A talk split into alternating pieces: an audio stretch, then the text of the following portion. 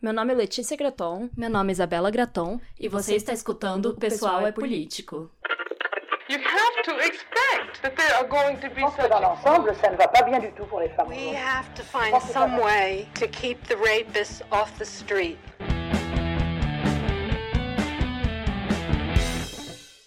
Olá, sejam bem-vindas a mais um episódio do Pessoal é Político.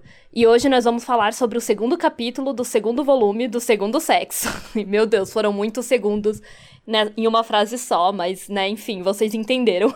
E esse é o capítulo chamado A Jovem. E a Simone de Beauvoir vai falar sobre as vivências das meninas adolescentes agora, né? Porque como a gente comentou lá no primeiro, ela começa falando sobre a infância, depois ela parte para a juventude, ali para adolescência, e assim por diante ela vai comentando sobre as experiências de vida das mulheres, né? Sim, pois é, ela vai escrever então sobre aquela fase horrível, né, que todas nós já passamos, então já fica aí o aviso de gatilho e que provavelmente todas nós odiamos, e acho que todo mundo no geral, né? Mas que ela vai ressaltar principalmente como é muito difícil para as meninas, né? Esse período. Então, ela vai entrar nas questões específicas, né? Do sexo feminino. É, justamente porque elas se encontram nessa fase de não serem mais crianças, mas ainda não serem mulheres adultas, embora tenham que se preparar para ser. É, pois é, eu achei esse capítulo muito interessante porque eu consegui conectar ele com várias outras leituras, assim, inclusive muito mais atuais, né, que eu tô fazendo agora. O que é bem foda, né? Porque se você parar pra pensar, ela escreveu lá nos anos 40. Então, tipo, livros até hoje em dia que tratam sobre a adolescência, que falam sobre esse período da vida, ainda trazem muito do que ela escreveu naquela época, né? Não só os livros, né? As vivências mesmo, as nossas e acredito que da maioria das mulheres que estiverem aqui nos ouvindo. E a gente até falou um pouco sobre isso mais cedo, né? Sobre como as descrições que ela vai fazendo aqui no capítulo nos lembram muito os livros da Helena Ferrante, né? Para quem não conhece, é uma autora italiana que tem a tetralogia napolitana, que é a Sim, mais famosa, né? Mas ela também tem lá nos, outro, nos outros livros. Para quem tiver interesse. É, se você não viu, corre lá no IGTV que a gente, que a Letícia já fez esse vídeo indicando a tetralogia, porque é incrível mesmo. São quatro livros maravilhosos. E a Helena Ferrante, ela sempre fala de personagens femininas, né? É, e muitas vezes, acho que na maioria, né, ela trata, tipo, da infância, adolescência, ela, ela trata de muitas fases, às vezes, da, das vidas das personagens dela, né? E esse que eu tô lendo agora, que se chama A Vida Mentirosa dos Adultos, é justamente sobre uma menina que começa com 12 anos, e aí agora, onde eu tô, assim, que eu tô chegando no fim, faltam umas 100 páginas para eu acabar, ela tem uns 15 anos, assim. Então, realmente pega bem essa fase da puberdade, da pré-adolescência adolescência, que é, que é tudo que a Simone vai falar aqui, li, né? Então, eu, eu acho passado, bem interessante. Né, que foi quando ela lançou, eu comprei na pré-venda. É. E é muito isso, tipo, o livro inteiro é sobre, né, essa transição durante a puberdade. Então, realmente dá para conectar demais, assim, né? E aí, a Simone vai começar este capítulo falando sobre como a jovem passa a querer cada vez mais a presença de um homem, de um namorado ou de um marido, porque ela sente que assim vai encontrar a segurança que encontrava nos braços dos pais quando era pequena. Então é nesse momento da vida que ela vai começar a ter essa maior necessidade de ter um homem ao seu lado para salvá-la. E daí aqui entra a nossa segunda referência já desse episódio, que vocês vão ouvir bastante. Muito, assim, vocês vão ouvir a gente falar o episódio inteiro, Sim. que é sobre o livro Complexo de Cinderela, que nós duas estamos lendo, inclusive eu estava lendo nesse exato momento, né, agora. Tava terminando o quarto capítulo. Ah, sim, eu tenho e, que ler também. E ele fala completamente sobre isso, né? Sobre essa necessidade da mulher de ser salva. E é bem interessante, porque ele traz bastante a questão psicológica por trás disso e, obviamente, toda a questão social, né? Então, já fica aí a indicação, gente. Provavelmente ao longo do episódio a gente vai mencionar esse livro, tipo, muitas e muitas vezes, assim. Até vocês se cansarem e irem procurar ele, mas tem de graça na internet, então isso é muito bom. Mas bom, voltando para Simone, é, então na página 66 ela vai dizer: Uma vez púbere, o futuro não somente se aproxima, instala-se em seu corpo, torna-se a realidade mais concreta, conserva o caráter fatal que sempre teve, enquanto o adolescente se encaminha ativamente para a idade adulta, a jovem aguarda o início desse período novo, imprevisível, cuja trama já se acha traçada e para a qual o tempo a arrasta de uma maneira mais ou menos velada, sua juventude consome na, na espera. Ela aguarda o homem. Isso é bem foda, né? E conecta bastante com o complexo da Cinderela, assim, essa questão de ficar ali, aguardando, esperando o homem chegar. E eu acho foda pensar que. Assim, óbvio que a adolescência é um período de transição para todo mundo, né? Mas tem muito aquela coisa do tipo, minha vida só vai começar depois que eu tiver um homem, né? Então, depois que eu for um pouco mais velha. E é a mesma coisa que, que as pessoas sentem, sei lá, tipo, aquelas pessoas, pessoas gordas que querem emagrecer e sentem, tipo, ai, minha vida só vai começar depois que eu encontrar. Depois que eu conseguir emagrecer. Enfim, eu acho que acontece muito isso com a menina também, sabe? Ela pensa, tipo, essa menina adolescente, jovem, ai, eu só vou, tipo, ter uma vida boa mesmo quando eu arranjar um namoradinho, sabe? Um pretendente. Sim. Que, ok, não vai ser meu marido agora, mas que pelo menos eu tenha é essa ideia de futuro isso que determina do marido, o seu né? valor, né? Independente do quão inteligente ela for, é. independente se ela, sei lá, for ambiciosa, é todo esse rolê, assim, se ela quiser ter uma carreira ou não, tipo, enfim, a gente sabe, né? Tipo, exemplos não faltam de mulheres que são super bem-sucedidas e tudo mais. E ainda assim, se elas não têm um homem, é tipo, meu Deus, tem alguma coisa de errado com elas, sabe? Então eu acho que entra bastante nisso também. É, e faz sentido, né? Porque isso que a Simone fala nesse trecho porque a adolescência é aquele momento que, tipo, você deixou de ser criança, então as coisas na sua vida estão começando a se complicar, começam a surgir uns dilemas mais, sabe, umas coisas mais complicadas mesmo, mais difíceis. E é um momento em que a gente tá bem vulnerável também, né? Porque enfim, mudanças no corpo, hormônios, várias coisas. E a gente já quer agir, digamos assim, como um adulto, né? Tem todo aquele rolê de falar que os adolescentes já acham que, que sabem de tudo, já se acham os adultos e tal. Então, dá para entender por que, que a, a menina começa a buscar muito mais por um homem, né? Durante, nessa idade, nessa fase. Porque essa busca se torna muito mais importante, né? Porque ela passou anos e anos, como a gente falou lá no outro episódio é, sobre a infância, aprendendo que o objetivo dela na vida é se casar. E agora que ela virou mocinha, mocinha, né? Enfim, é, vai sofrer, ela vai sofrer ainda mais essa pressão, né? Porque ela tá se aproximando desse destino, cada vez mais, como a Simone diz ali, que o tempo a arrasta de forma bem é, poética. Mas é que cada vez mais ela tá se aproximando desse destino que é o ser mulher, né? Então, eu acho que todas nós conseguimos nos identificar em algum nível com isso, assim, porque é, é foda, é um período difícil e de transição que você tá tipo, ok, eu sou quase mulher. Nossa. Tô citando, quase citando Britney isso, Spears. I'm not agora. a girl, not yet a é. woman. Not a girl, not yet a woman. Exato, gente. Segundo a nossa maravilhosa filósofa Britney Spears, né? Você não é mais uma menininha, mas você ainda não é uma mulher. Ela já profetizou isso lá, viu? Nessa música, início dos anos 2000. Total. Inspirada em Simone de Beauvoir, não? Muito culta, muito culta, levando a, é, ela é muito teoria culta. feminista por aí. É, e aí a menina, ela já passou também essa vida inteira dela, né, desde que ela era pequena, como a gente comentou no outro episódio, recebendo várias mensagens da sociedade de que os homens são considerados superiores, né, de que eles são superiores, são tratados, né, é, de forma melhor na sociedade, eles mostram a superioridade deles na sociedade. Ou seja, é claro que ela também vai achar que ela tem que se submeter a eles, que ele tem que ser o, a pessoa que vem e resolve a vida dela e faz tudo por ela, porque ela meio que já internalizou isso quando chega ali na adolescência. Afinal, ela passou vários anos da infância ouvindo isso também e aprendendo com a sociedade inteira, com a escola. É, faz sentido, assim. Quando então, você olha para todo esse é. lado, é importante olhar para tipo não culpar o fato da menina é, pensar isso, porque faz muito sentido, né? Infelizmente, não vem do nada, né? Essa noção, assim.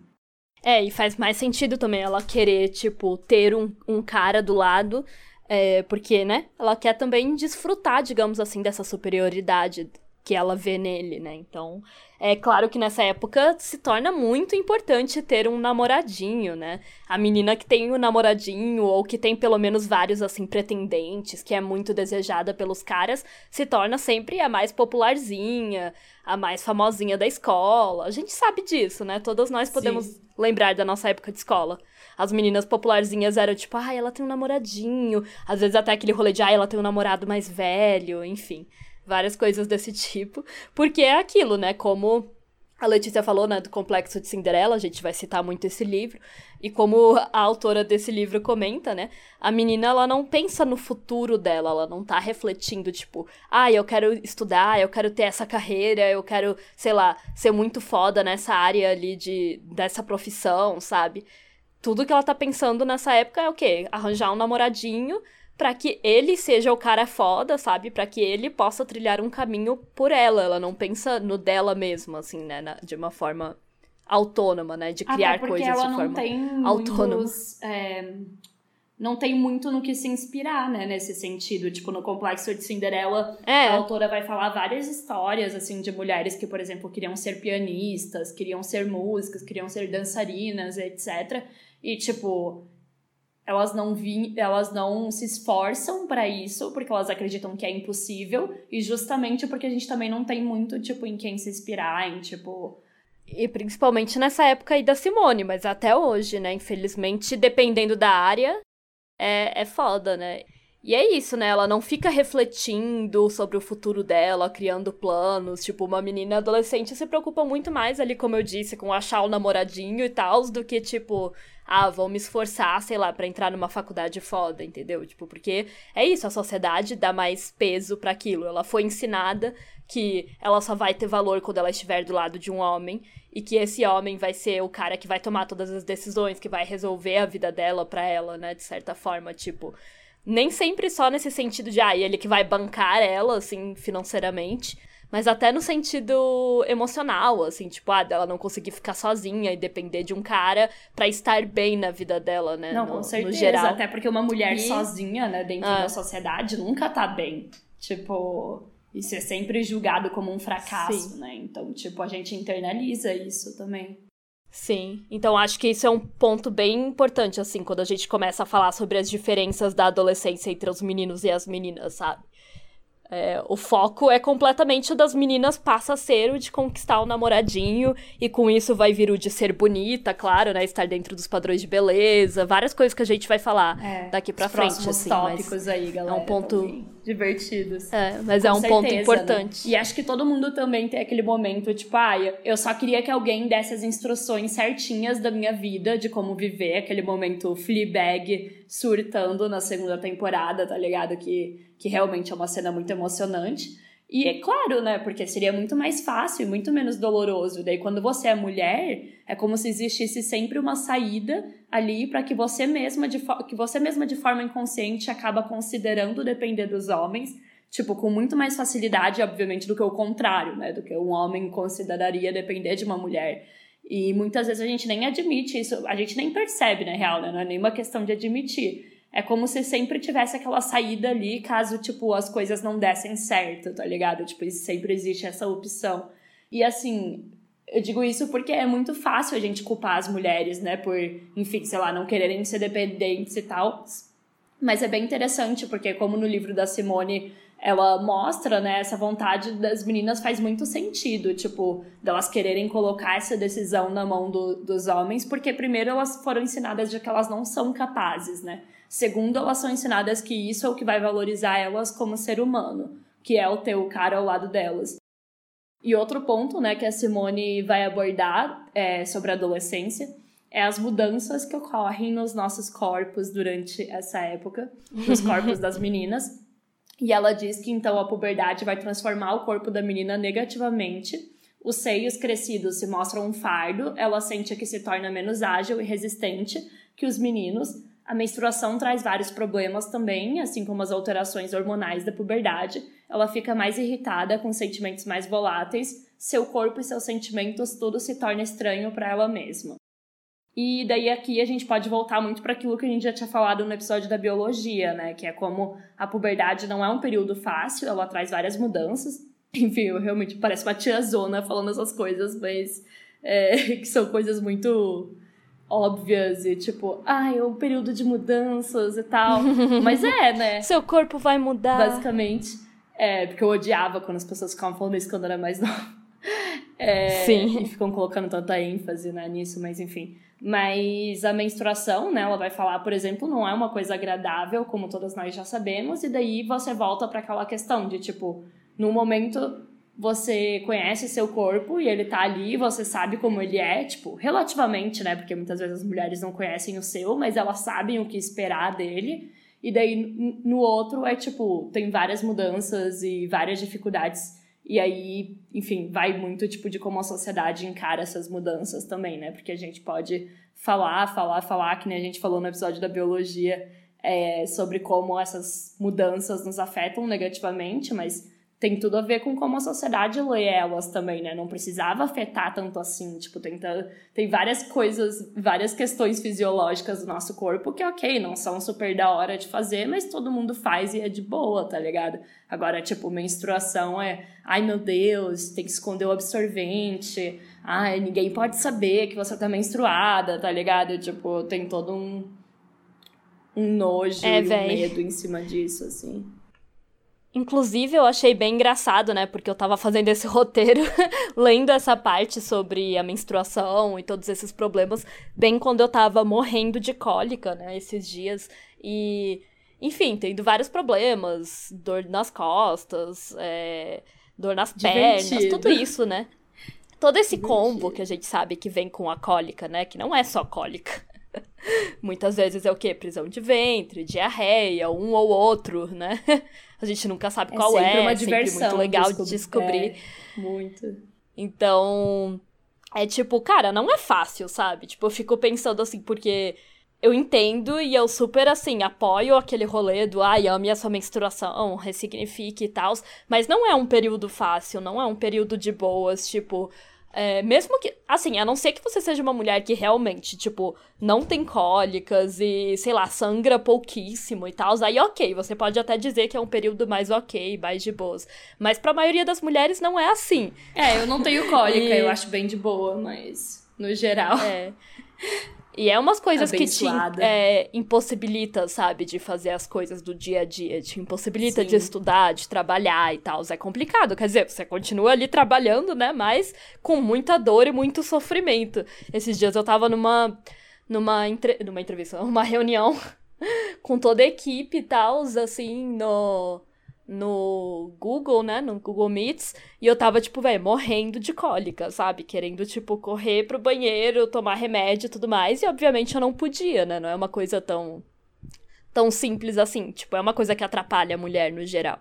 Então, é foda, né? Se você pensar, por exemplo, para uma menina novinha, isso é muito pior, porque ela tá começando a se acostumar com isso. As primeiras cólicas, tipo, e primeiras menstruações sempre são, tipo, meio traumáticas, sabe? Principalmente se a menina é muito nova. Sim. Porque a gente já teve uma experiência um pouco diferente, né? É, porque a gente foi menstruar tarde, bem mais assim. tarde também já sabia o que era, tudo mais, tava tudo certo. Mas, sei lá, uma menina. Nossa, quando eu vejo aquelas histórias de meninas que menstruaram com, tipo, 10 anos, sabe? 9 anos. É, às vezes elas nem assim. sabem direito o que tá rolando, enfim. É, uma, é um período bem complicado.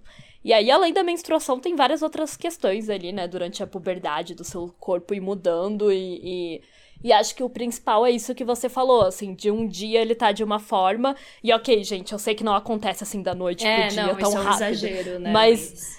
É. é, um exagero, né? Uma coisa linguística ali. A gente sabe que não acontece assim tão rápido, mas às vezes é essa impressão que a nossa cabeça tem, sabe? É que eu acho tipo, que olha... tem as mudanças reais e tem, tipo assim, do nada você tem que passar a se importar Tipo, encontrar vários defeitos, tá ligado? Tipo, ah, agora você tem que usar é, maquiagem. Também. Por quê? Porque você tem que passar esse corretivo para esconder suas olheiras. Um ano antes, você não precisava esconder suas olheiras, tá ligado? Você só saía Exato. por aí brincando como uma criança. Tipo, eu acho que tem mais. Tem não só, né? Tem também as mudanças do corpo, tipo, ah, enfim, crescer pelos e, e tudo mais, assim. E, eu, e os peitos também, né? Como a Simone vai falar, tipo, de como isso é um fardo, daí entra toda a sexualização.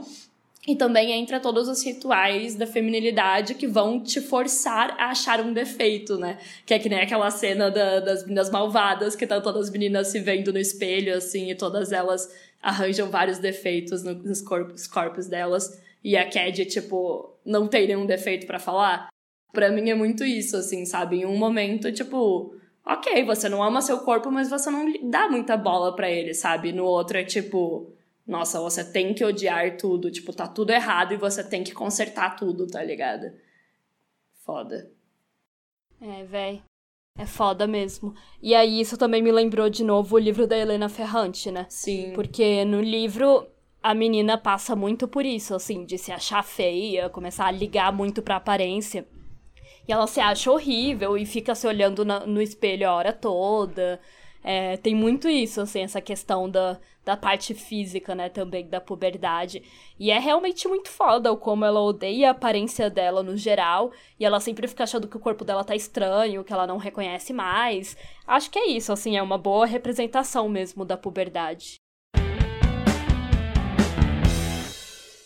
Aí, outro ponto bem importante, né, que a Simone traz sobre as diferenças entre a socialização masculina e feminina, que é isso que a gente estava falando dentro da, da puberdade, né, nessa fase da vida, é como a socialização dos meninos estimula a agressividade durante a adolescência e da menina estimula a submissão. Então, esse período em que os meninos passam pela puberdade, eles começam a ficar mais agressivos, tipo, começam a demonstrar, brigando na escola, esse tipo de coisa entre os amiguinhos e etc. E isso é sempre, né, muito incentivado. E assim, né, gente, assim, não tô falando, assim, longe de mim dizer que a violência é super positiva, mas assim, é muito interessante se você vê nisso uma característica relacionada à assertividade, né? A se impor, a ser competitivo, enfim, todo esse tipo de coisa que lá pra frente a gente vai perceber que, tipo, como mulheres a gente não é ensinada a desenvolver, tá ligado? E isso nos prejudica muito mais lá pra frente, assim, tipo, a gente não saber se impor, a gente não saber dizer não, a gente não saber o que a gente quer e a gente desistir quando tem alguma competição, sabe?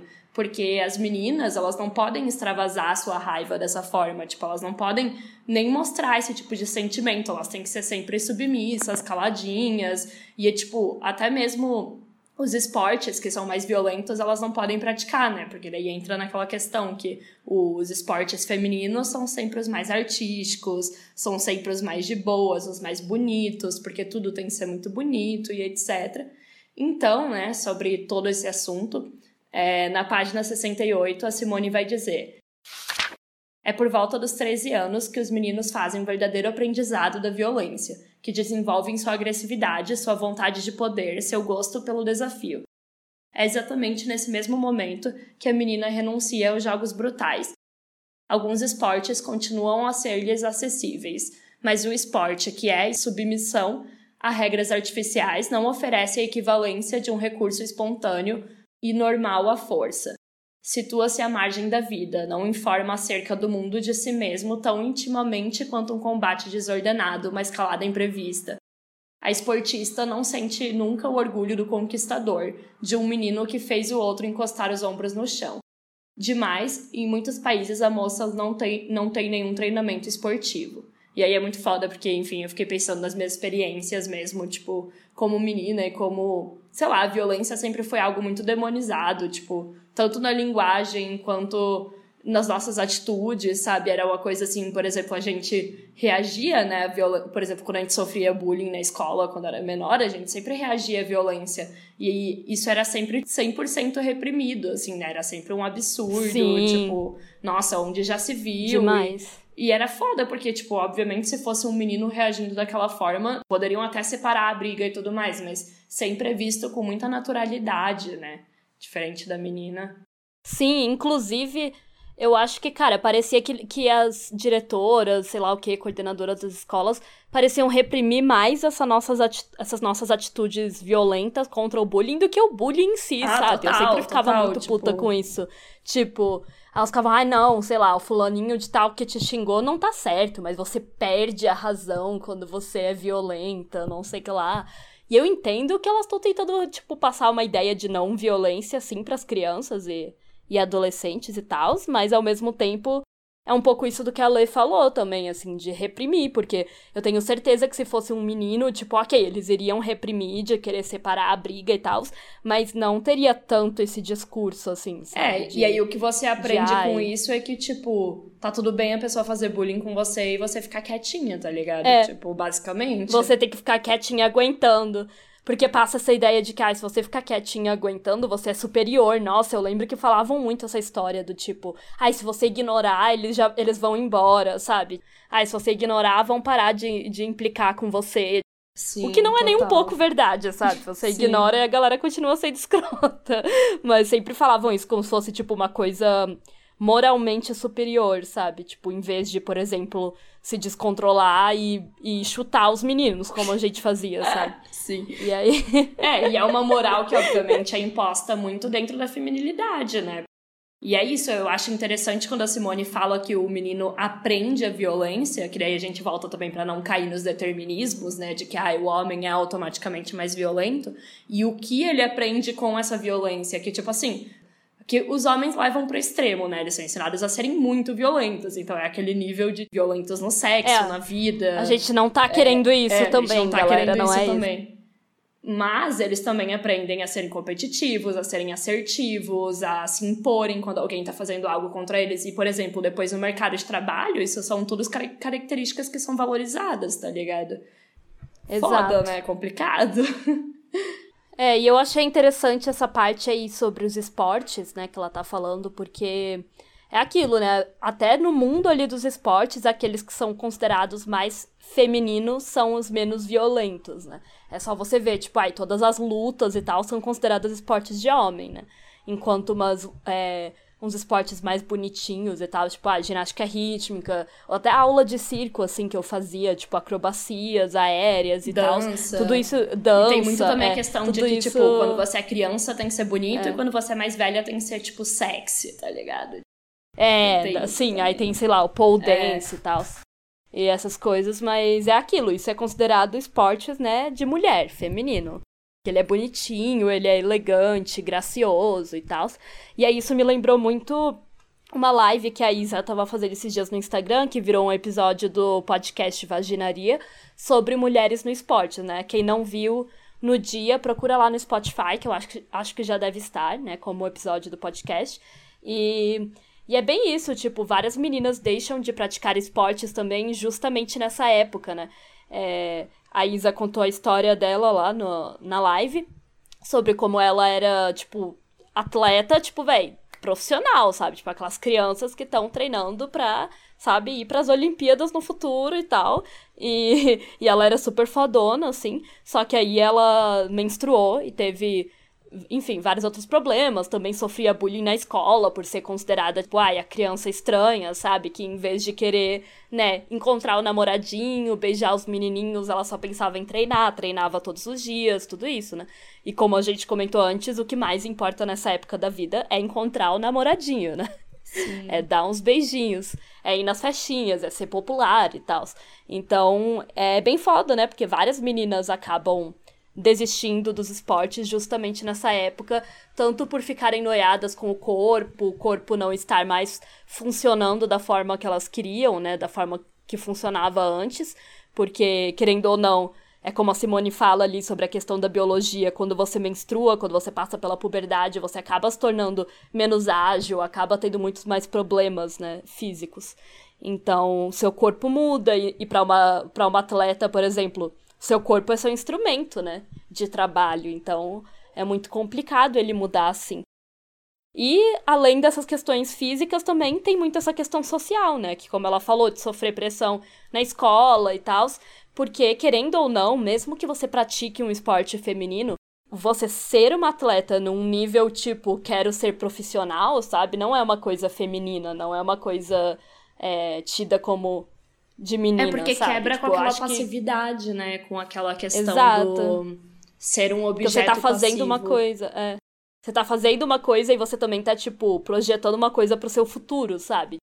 Ai, tem o sonho de ir pras Olimpíadas, não sei o que lá, sabe? Vai contra a ideia de ficar ali é, inerte, né, passiva, esperando o menino perfeito, o príncipe encantado chegar, né?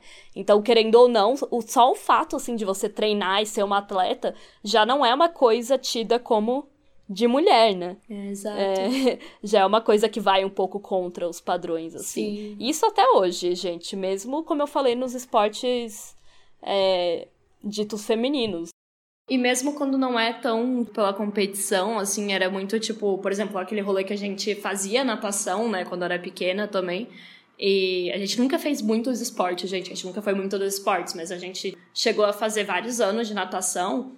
E eu lembro que a gente tinha conversado, assim, né, sobre como, cara, naquela época, quando a gente começou, a gente fazia, acho que a gente tinha, tipo, uns 12 anos, 12, 13, sei lá. Começou a ser uma super noia, tipo, ai, você vai ficar com os ombros largos por causa da natação, Nossa, né? sim. Então, tipo, e aí, tipo, isso Total, desmotiva cara. a pessoa, porque, tipo, você começa a colocar a pessoa, né, a menina, você começa a colocar muito mais valor em, tipo, ai, como que vai ficar a minha aparência? Ah, isso não é bonito, isso não é feminino, blá blá blá. Isso vira mais importante do que você tá praticando um esporte que muitas vezes você gosta, enfim, que te ajuda a manter uma vida saudável, né? Que te ajuda a crescer e tudo mais durante esse período. É, e que te ensina várias coisas também, né? como a Letícia falou, de ser assertivo, de se posicionar e até, tipo, disciplina. Tudo isso você aprende com esporte, né? Tipo, ah, eu tenho que treinar todos os dias para ser boa, Sim. sabe?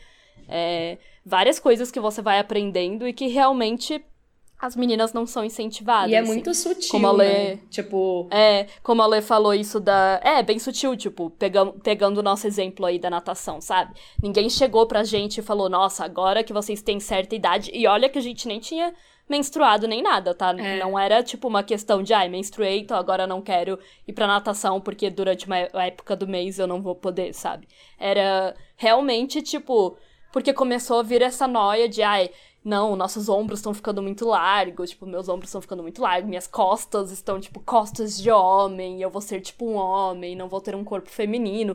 É muito isso. E, tipo, realmente não tem incentivo nenhum, né? Porque parece que tudo que você aprenderia também no esporte e tudo mais são coisas masculinas, né? Parece não é. É, né? Então, tipo, você tem que quebrar com essa questão da feminilidade, que já é difícil bastante. E para continuar nisso, tá ligado?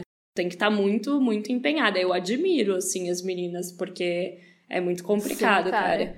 E aí você volta, tipo, para aquela questão da violência também, assim, uma reflexão que eu tive que a gente até tava conversando esses dias, foi muito voltada para a questão do assédio na rua também, né? Que, claro, a gente, tipo assim, né? Não estou incentivando ninguém a fazer isso, não estou falando, né, que isso vai diminuir, tipo assim, que isso vai realmente diminuir o assédio nem nada, mas hoje em dia, hoje em dia não, né? Porque pandemia, mas assim, quando eu andava mais na rua e tal, eu sempre, eu acabei virando essa pessoa que sempre reagia, né, à violência. E, cara, é muito difícil quebrar com isso também, né? Tipo, a gente é ensinadas a ficar quieta quando o cara passa e, enfim, te assedia e tal, e, tipo, que por si só já é uma violência, né? E já te deixa com medo e tudo mais. Só, tipo, você reagir, eu não tô necessariamente falando, tipo, ai, você ir bater no cara, tá? Mas se quiser, pode. Mas, assim, tipo, só de você re- responder, tá ligado? Reclamar, mandar tomar no cu e tal, tipo, os caras ficam muito chocados, assim, sabe? Sim, cara, dá pra ver, tipo, o choque na cara deles, assim. Porque às vezes eu só pego, sei lá, um cara buzina pra mim quando eu tô andando na rua, ou fala alguma merda, né, quando eu tô na calçada e tal, e ele também. E só de eu, tipo, virar, mo- mostrar o dedo do meio, ou gritar, vai se fuder, seu escroto, tipo, dá pra ver que eles ficam meio. Como assim, sabe? Esse objeto aqui ousa É, É. ousa falar, falar tipo, alguma coisa. sei lá, é que depois que você passa a entender como uma violência e você passa a perceber que é razoável você querer reagir a uma violência com uma violência, que é algo que meninos são ensinados a vida inteira, né? Porque, tipo, ah, o coleguinha te deu um soco na cara. Pô, você vai ter que dar um soco de volta, tá ligado? Tipo, É, você não vai você ficar não vai parado, ficar parado. sabe? A pessoa que começou, tá ligado? Cara, depois que você entende que você também pode reagir, né, com, com alguma espécie de, enfim, não ficar parada, não levar aquilo pra casa e tal, que é uma quebra muito, muito grande, né? Então, às vezes, tem. O cara vai reagir. Enfim, podem reagir com mais violência, que é o maior perigo, né? Por isso que eu falo que eu não tô incentivando ninguém a fazer isso. Podem reagir só ficando chocados, e tem aquele cara que vai responder, tipo, ai, eu não queria mesmo, você é uma feia, blá blá blá, enfim. Que só te queria, né, até você reagir, daí ele não quer Até mais. você reagir mal. Então, assim, essas são geralmente as reações, né? E daí eu fico pensando muito, tipo, nisso, como essa passividade tá tão intrínseca na gente que, tipo, cara, até nisso, sabe? Tipo, ser mulher já é passar por tanta violência, tipo, diariamente, na rua, no ônibus, em todos os lugares, e a gente não tem nem o direito de, de responder essa violência, tá ligado? É muito cruel, assim, é Sim. muito horrível. É bem isso, né? Porque daí a gente fica com medo, não reage. E aí, quando reage, como eu ou você, e de novo não estamos incentivando, né? Porque eu entendo também que Depende muito do contexto, né? Tipo, por exemplo, óbvio que se eu estiver à noite numa rua e tá só eu e o cara, eu não ia fazer isso, é, né? Sim. Mas é, tem que também olhar para os seus arredores e entender se, se pode ser muito perigoso ou não. Mas é, eu entendo também mulheres que não fazem, que não reagem nunca, né, a essas coisas, porque realmente é bem assustador. Mas, cara, é doido como também até as pessoas é, reagem, né, ao redor, não só o cara que te assedia, mas, tipo, várias vezes eu já fui olhada como nossa, que maluca essa menina aí que tá gritando, porque, tipo, tá tudo bem o cara falar uma nojeira, assim, uma coisa horrível para mim no meu ouvido, né, quando eu tô só passando pela rua. Mas se eu grito e eu revido com palavras também, né, porque se ele tá me xingando, tá, tá me, enfim, tá falando coisas horríveis para mim, eu também posso xingar ele, né? Essa é a minha lógica. Se eu revido com palavras, as pessoas começam a olhar, tipo, quem é essa louca que tá gritando, Sim. que tá falando que o cara é isso ou o cara é aquilo, tipo. Véi, sério, eu sempre, sempre, sempre sou tida como Pois é, e eu sempre falo que, tipo, sei lá, é que depois que você para de se importar também, né, com ser vista como uma louca nesse sentido. É muito aquilo, tipo, cara, você tem que ser mais maluca que o maluco, tá ligado? E para as é. mulheres, como as pessoas sempre vão nos taxar dessa forma só de você não ser passiva, depois que você taca o foda-se pra isso, né? Tipo, fica relativamente mais fácil, apesar de ainda ser muito, muito difícil. E é foda porque a gente tá falando agora também de puberdade, né? E é justamente nesse momento que, além de tudo isso, de nossa, meu corpo tá ficando diferente, todas essas questões, nessas, enfim, esses problemas com a sua imagem, ainda rola muito mais assédio, né? Do, quando você sai de casa, tipo, é muito comum, né, para as meninas começarem a ser ainda mais assediadas, a perceberem tipo, que são peitos... mulher também, né? Tipo, é, nesse Exato, momento. porque os peitos uhum. cresceram, os homens começam a notar mais nas ruas e tal. Não que não façam isso quando a gente é criança também, né? Fazem. Mas eu acho que começam a, a ser um pouco mais ousados, assim quando a gente cresce. Então é isso, né? Além de tudo isso, além de todas essas mudanças, de todos esses problemas com a menstruação, com vergonha do seu corpo, nojo do seu corpo, é, não reconhecer ele mais, além disso, ele começa a ser visto assim de forma muito mais sexualizada pela sociedade, né, por todos os homens, começa a ser visto ainda mais como um objeto. Então entra, né, de novo em tudo aquilo que a gente sempre fala, não é? O problema não é a menina passar pela puberdade exatamente, sabe? Porque todo mundo vai ter mudanças no corpo. O menino também tem mudanças no corpo nessa época. O problema é como a sociedade encara isso, né?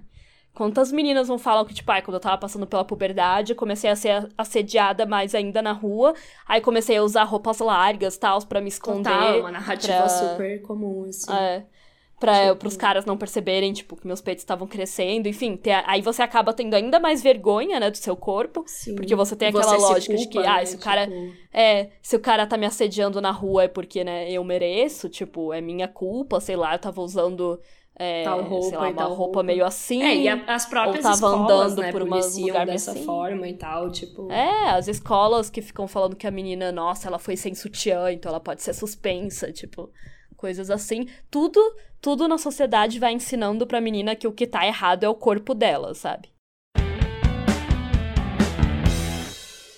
E daí, tipo assim, o que a Simone vai falar, né, resultando de tudo isso, também toda essa questão do assédio, toda a questão das mudanças do corpo, é que é a partir da puberdade que muitas meninas passam a perder espaço nos ambientes intelectuais e artísticos e passam a receber menos oportunidades e acabam largando, né?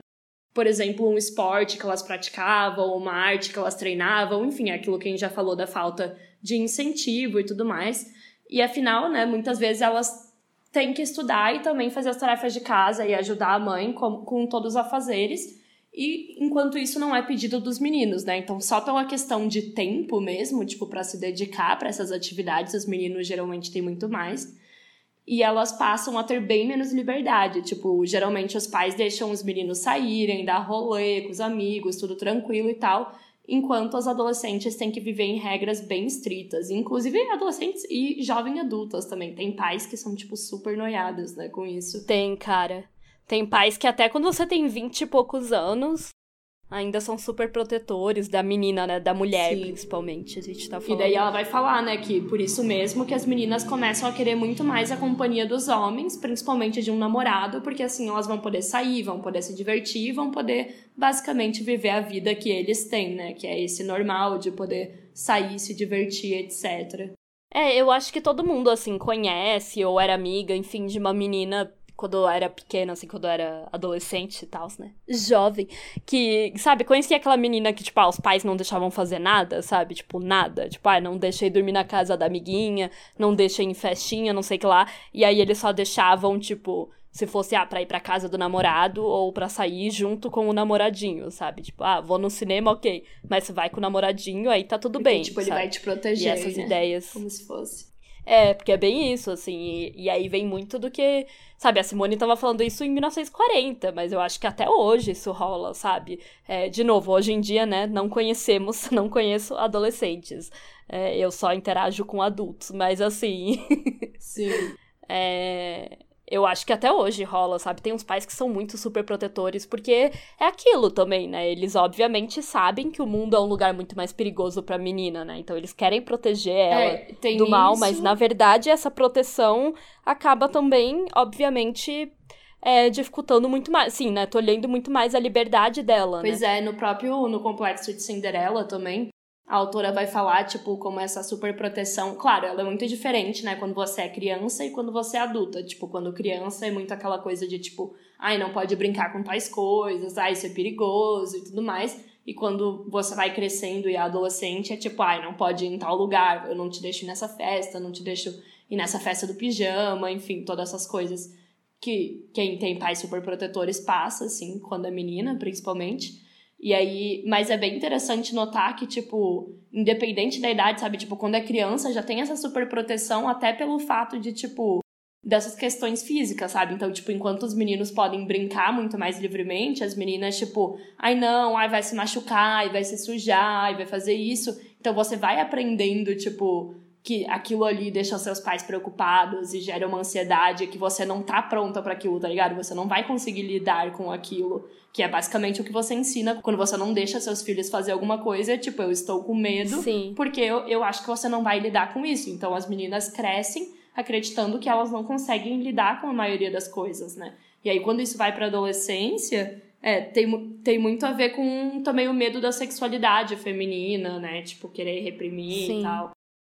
E aí, quando entra essa questão é. de tipo, ah, mas aí se for com um namoradinho pode, por exemplo, ah, ir no cinema, enfim, ir numa festa, etc.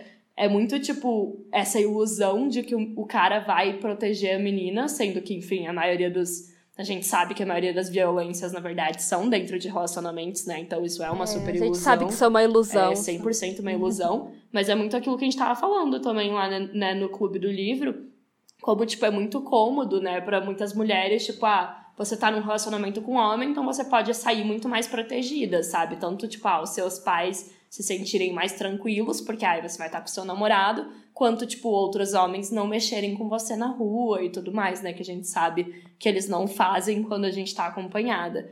E aí é muito importante dizer, né, que essa sensação de estar mais protegida é 100% normal e muito razoável na sociedade. Tipo, por mais que seja essa, essa ilusão que a gente tá falando, né? Porque depois no fim, enfim, tipo assim, ah, ninguém mexe com você quando você tá com seu namorado, mas o seu namorado é o que abusa de você mais tarde, enfim.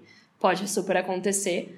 Mas essa sensação de, ah, estou protegida, estou escoltada, né? Que nem a Isa falou, cara, ela é muito real. Tipo, sei lá, para mim, toda vez que eu saía com meus, meus amigos homens, assim, tipo, era a sensação que eu tinha, tá ligado? Tipo, é um alívio, sabe? É, um, Sim. é uma comodidade. É tipo assim, ah, pelo menos não vão mexer comigo hoje, sabe? Tipo, ou se mexerem, é, e é vai foda. ter alguém pra fazer alguma coisa. Sim. E é foda porque reforça ainda mais essa nossa dependência deles, né? Porque a gente se sente ainda mais, nossa, né, quero estar ali com um cara porque ele vai me proteger de outros caras, sabe? Tipo, de tão, de tão merda que é. Então a gente acaba tendo ainda menos vontade, né, e menos coragem, por exemplo, de sair sozinha, de ficar sozinha, né, de às vezes até de sair só com as amigas, né? Aí depende, tipo, sei lá, se você tiver num grupo de amigas, talvez você se sinta um pouco mais de boas, porque são várias, então você consegue sentir, ah, sei lá, o cara não vai querer vir mexer com todas nós, ou algo assim. Mas mesmo assim, né? Se ele quiser, ele mexe também, né? Aquela coisa. Sim. Então, é complicado, assim, isso faz a gente é, sentir ainda mais essa nossa falta de capacidade de ficar sozinhas, né? E como a a Simone fala lá no início, né, que a menina fica esperando passivamente um homem quando ela vira adolescente. Ela realmente, essa menina não é incentivada a ser responsável pelo seu futuro, a tomar as decisões. Então ela acaba sendo mais é, preguiçosa e medíocre, até de certa forma, nas áreas ali, como você falou, né? Que ela é excluída dos esportes, das artes, das áreas do conhecimento e tal. Porque ela acaba não se esforçando tanto assim, né? Afinal, é, se ela sabe que o futuro dela é se casar, sabe? Como todas nós temos na nossa cabeça de alguma forma. Sim. E também porque todas nós somos ensinadas de alguma tipo, forma. dez vezes mais, tá é. ligado? É. Como, tipo, Exato. É comum de... Porque você é uma mulher, é, então... De todas as classes é. oprimidas, mas enfim, a gente tá falando aqui das mulheres principalmente. É... É foda, tipo, você já não tem um incentivo, né? Daí você sabe que você vai ter que se empenhar, tipo, muito, muito mais e sofrer várias violências no processo, tipo, é muito no, no complexo de Cinderela, quando ela fala da mulher, tipo, ficar em casa e depender do homem, é porque, cara, o mercado de trabalho também não é lá aquelas, aquela flor que se cheire, né? Tipo, principalmente se você é mulher. Tipo, é muito, Exato. muito violento. Então, tipo, faz muito sentido a pessoa escolher a opção confortável, tá ligado? Que não tira ela da zona de conforto e tudo mais. Tipo, cara, porque, né, porque forjar seu próprio caminho, né? Como a Lê comentou, de mercado de trabalho, né? Eu não sei se vocês viram, mas teve aquela notícia de que a gente voltou pro número de mulheres que estão no mercado de trabalho, tipo como era nos anos Sim, 80, né? Por conta da pandemia. mercado, né? Da participação das mulheres e principalmente no mercado de trabalho formal, né? A maioria das mulheres estão no mercado de trabalho informal, informal serviço, no Brasil. E... É, estão entrando mais no mercado informal ali, tipo, o rolê de ah, se tornar empreendedora e etc.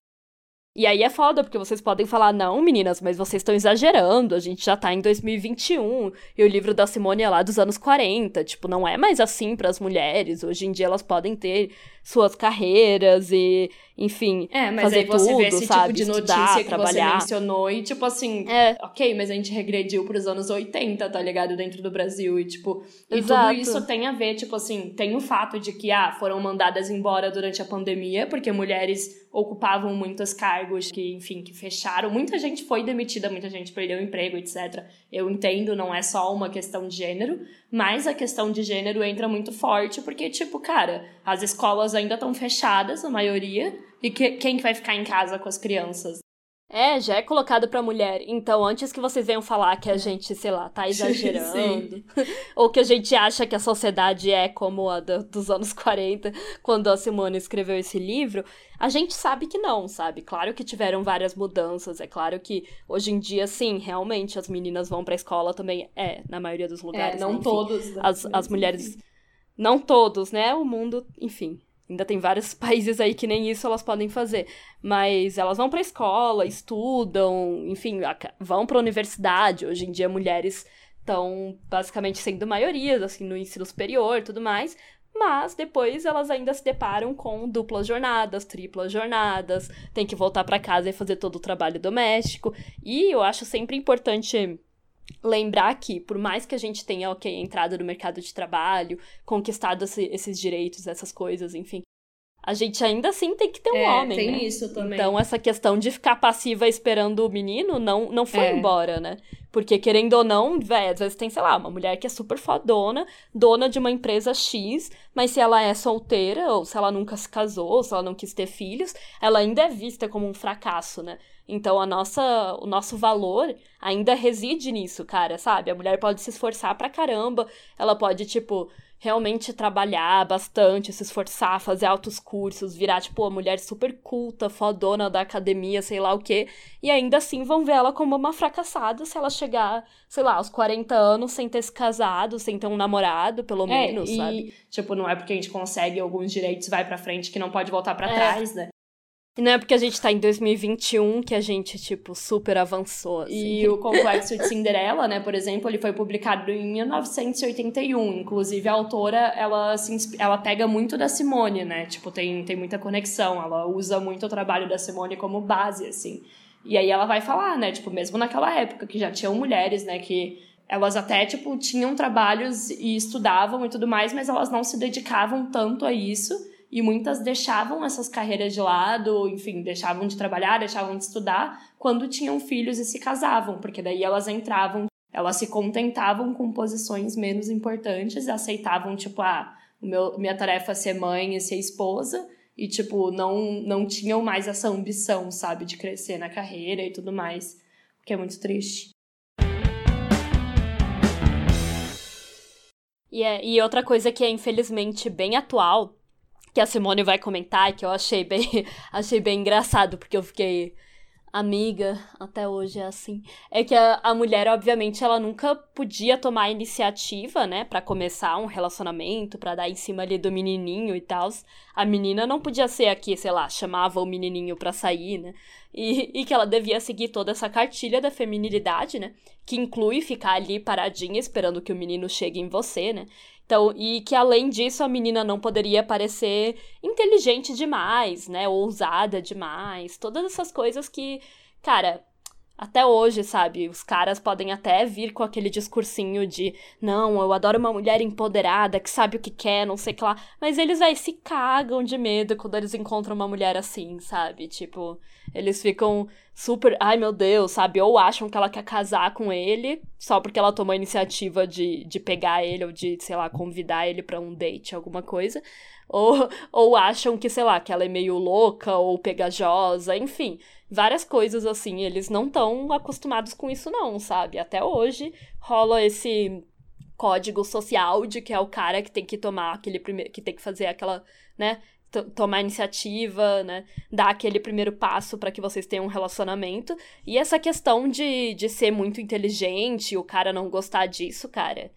É outra coisa que a gente sempre fala no Clube do Livro, né? Tipo. É que assim. É aquilo, cara. O cara não gosta quando ele sente que a mulher é, é mais do que Sim. ele, sabe? Tipo, até pode ser, tipo, ah, até pode ser inteligente, até pode ter um emprego, não sei o que lá, mas não pode, por exemplo, ter um emprego melhor uhum. do que o meu. Não pode ser mais inteligente do que eu, sabe? Não pode ser mais bem sucedida do que eu. Eles já ficam. É que hoje em dia isso é muito mais. Como é, como é que se diz? Tipo não é tão na cara, sabe? Tipo, isso é muito mais escondido. É, mais é velado. Muito mais velado, assim. é, exatamente, essa é a palavra. Tipo, existe muito a narrativa de, ai, não, o homem queria muito que a mulher chegasse. Tipo, vários amigos meus dizem, né, isso e tal, porque, tipo, deve ser foda também você ser a pessoa que, que sempre tem que fazer, né, a iniciativa, né, tem que sempre começar e tal, boto fé. Mas tem muitos, muitos, a grande maioria que, tipo, cara, te acham intimidadora, tá ligado? Quando você faz isso, assim.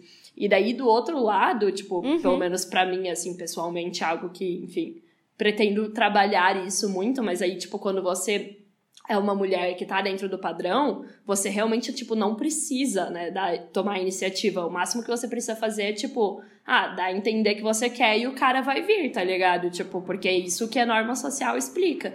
E daí, até como uma forma de você se proteger, né, de decepção, de rejeição, de, enfim, de sentimentos ruins no geral, que a gente não aprendeu a lidar com eles, né, lá no começo, a gente acaba, tipo, sempre caindo nessa, assim, tipo, ah, deixando sempre que os caras decidam, né, tipo, escolham porque, enfim, quando você tá dentro do padrão, tipo, ok, sempre vai ter alguém, não que a escolha seja super sua, mas é muito fácil, porque você fica, tipo, muito cômoda, tá ligado? Tipo, você fica numa zona de conforto, assim, sabe? Que você não precisa sair para fazer alguma coisa. É, e aí eu fiquei me lembrando muito, muito daqueles rolês da Capricho, assim, tá ligado? Quando eles, tipo, faziam uma matéria, tipo, ai, o que um menino ver numa Sim, menina? Horrível. E, tipo, cara, esses dias, esses dias, esses dias em outubro, né, gente? Tipo, enfim, pandemia, parece tudo que foi esses dias. Quando eu tava lá em Joinville, é, eu tava vendo as nossas antigas caprichos, né? E, cara, era muito isso. Tipo, tinha um. Tinha uma sessão, inclusive, que era tipo assim: ai, eles falam, como se fosse tipo, ai, a gente vai trazer os segredos dos garotos para vocês, meninas. E aí tudo é. não era, tipo, sobre eles, tá ligado? Tipo, ai, porque meninos são assim, assim, assado, tipo, ai, pra para ensinar para as meninas, tá ligado? Era tudo tipo o que você vê numa menina, tipo para literalmente cagar a regra na cabeça das meninas, tipo, ai, porque eu gosto que faça tal e tal coisa, use tal e tal roupa, não sei o que lá. É, tipo, gente, isso é, isso é muito horrível, tipo, ai, era sempre os meninos feios, tá ligado? Tipo, enfim, horríveis, horríveis. mas que, ok, eram considerados bonitos. E, e, eu fico, tipo, cara, a audácia, sabe? Tipo, velho, a revista é feita para meninas, tipo, Enfim, toda a premissa dessas revistas é tipo como você conseguir um cara, né? Basicamente, como você ser bonita, etc. Hoje em dia não tanto, que hoje em dia já tá mais tipo milituda. Mas naquela época, né, nos anos 2000 e pouco. E aí, Sim. tipo, cara, aquela sessão para mim descreve essa parte que a Simone fala tão bem, porque é muito isso, tipo, e ali, sabe, é que hoje em dia os caras eles não têm tanta coragem de falar, mas ali eles falavam literalmente, tipo assim, ai, gosto que seja independente, mas ai, não pode sair com as amigas. Tipo, cara, eles literalmente falavam essas coisas. E aquilo tava sendo impresso numa revista, como se fosse uma opinião vendido. vendido. como se fosse uma opinião, sabe? Tipo, quando tem, sei lá, uma crise financeira e alguém procura, tipo, um é, especialista. Um especialista, né? Tipo, ai, horrível, velho. Meu Deus, velho. E é tipo. Jornalismo de Sim. qualidade. E aí é muito pesado, porque você para pra pensar, tipo, como a gente ensina para as meninas, né? Que você tem que ser passiva e perder toda a sua autonomia, basicamente.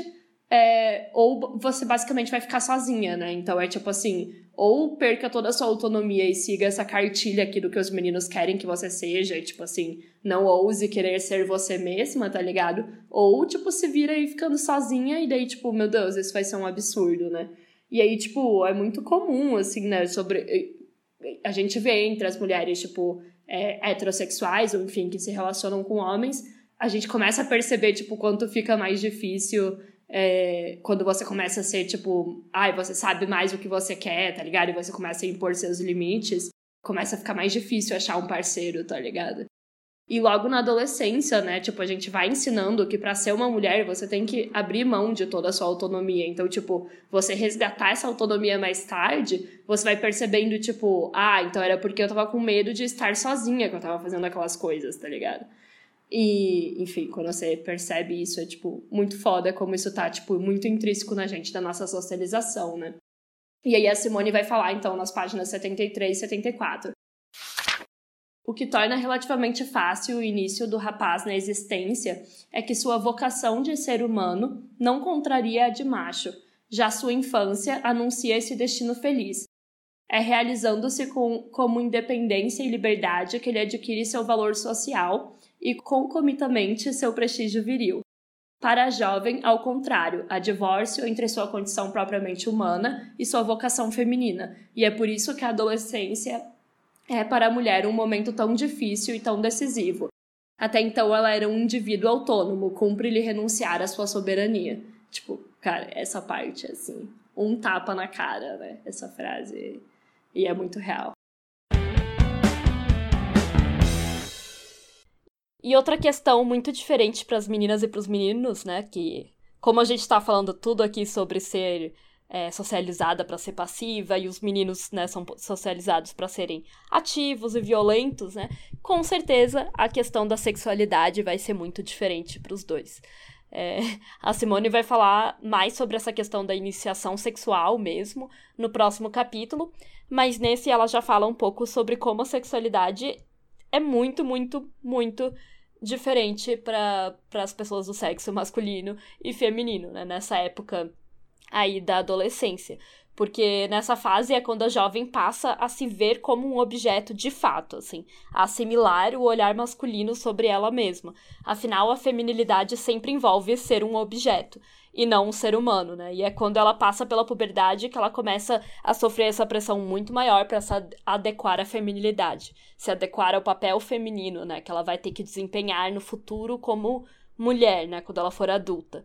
Então, ela ela acaba ela acaba sofrendo muito mais pressão, né? Como a gente já falou muito aqui, essa pressão de arranjar o namoradinho, a pressão de ser perfeita, de ter uma aparência linda, de ser a menina mais bonita da escola, tudo isso começa a pesar muito mais. E, obviamente, na questão sexual, erótica e tal, também vai estar tá muito voltada para isso, né? Para você ter que agradar o menino, o olhar masculino, que você obviamente nem percebe, né? Porque a mulher, ela é ensinada a isso, né? Ela é ensinada a querer que, tipo, o homem ache o corpo dela bonito, né? Que, que o corpo dela seja visto como. É, que sexy o sexy é outra pessoa te querer, né? Tipo, é o, é o desejo é, do outro, exato. não é o seu desejo, tá ligado? Cara, isso é muito é, foda. É, porque o é erotismo, é o erotismo tipo... pra mulher, ela despertar o desejo no homem. É, entendeu? exatamente. Tipo, não é ela pensar no desejo dela. Tipo, ser sexy para uma mulher não é ela se tocar, aprender sobre os desejos e os. É, enfim, né, os prazeres do corpo dela, mas sim sobre dar prazer para outra pessoa, seja na forma de realmente dar prazer, né, tipo no sexo, só dar prazer pro cara, seja na forma de ser um objeto ali, de tipo querer ser super sexy e tal, para dar prazer tipo pro cara te ver, é. entendeu? E é assim que você vai estar sendo erótica, é. sabe, com o cara se sentindo atraída por você. É muito foda quando a, a Jéssica Miranda, né, fala muito sobre isso, quando ela fala, tipo, da questão da gente ser seres desejantes, mas, tipo, isso não é colocado pra, tipo, pra mulher, é realmente só, cara, você vai se sentir, tipo, você vai se sentir desejada, e daí isso vai ser sexy, isso vai ser o que você vai gostar, tá ligado? É isso que você tem que querer, que você tem que almejar, porque o fulaninho te quer, né? Não é se você quer o fulaninho. É, exato. E então na página 75 a Simone vai dizer: para a jovem, a transcendência erótica consiste em aprender a se tornar presa. Ela torna-se um objeto, e aprende-se como objeto. É com surpresa que descobre esse novo aspecto do seu ser. Parece-lhe que se desdobra. Ao invés de coincidir exatamente consigo, que começa a existir fora. E aí já é bem, é bem isso, assim, tipo, a, a questão de você aprender a ser uma presa, aprender a estar ali para o olhar do outro. Nossa, assim. aprender a ser uma presa, cara, isso é. É, essa parte é. Porque, cara. Fala muito sobre a os feminilidade. Os caras ainda né? chamam a ir atrás de uma mina de caçar, tá ligado? Tipo. É. É isso, assim, sabe? É e é muito cara. foda, porque. Cara, realmente, meio que o olhar dos homens sobre os nossos corpos se torna o nosso próprio olhar, sabe? Tipo, é, a mulher quer se sentir sexy, mas o que foi definido como sexy pela sociedade é criado pelo olhar dos homens. Então, é bem pesado como essas coisas entram na nossa cabeça de uma forma muito inconsciente e a gente só assimila, só vai entender isso, tipo, mais pra frente, assim.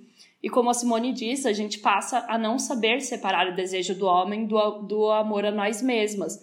E, cara, isso para mim lembra muito aquela questão do do discurso body positive, amor próprio e tudo mais que, que se vende hoje em dia, né? E é muito aquilo que eu tinha te perguntado esses dias. Cara, eu parei para perceber, assim, quantas mulheres falam sobre body positive na internet e quantas delas não se sexualizam na internet. Pouquíssimas, tá ligado? E como isso virou sinônimo de amor próprio, sabe? Tipo, assim, eu não tô falando, ah, ok, tá, você tirar as fotos, não sei lá, mas como esse virou literalmente o sinônimo de amor próprio. Tipo, não tem uma mulher que fale de, de amor próprio, de amar seu corpo, de quebrar todas essas coisas que ela não poste, tipo, 30 mil fotos de biquíni, sabe? Todos os dias. É super, é super comum, comum, assim. Realmente, rola muito aquela, aquela coisa de, ai, faça um ensaio de lingerie pra, tipo, pra melhorar sua autoestima. E o pior é que realmente melhora, né? É bem... Eu não tô tirando o fato de melhorar, é. sabe? Eu não tô falando que não melhora. Mas é muito triste. Assim como a gente não tá tirando o valor das mulheres que postam isso, é, é claro, porque tem um corpo diferente, Mas é então elas querem mostrar que corpos diversos existem. Esse virar o sinônimo, sabe? Tipo, não é uma coisa assim, é. ai, é, ai, sei lá, você se ama e aí, tipo, assim, várias coisas podem virar o sinônimo disso. Então, é, enfim, ah, vou comer bem, vou fazer exercícios, vou fazer terapia, vou fazer tudo mais. Não, é postar nude na internet, sabe? assim, honestamente, né? E assim, nossa, que, que, que conveniente para os homens, que é isso que é se amar, né? Você tem um monte de nude, facilmente você não precisa nem mais pedir é, hoje em dia, porque já tá no perfil da pessoa, tipo.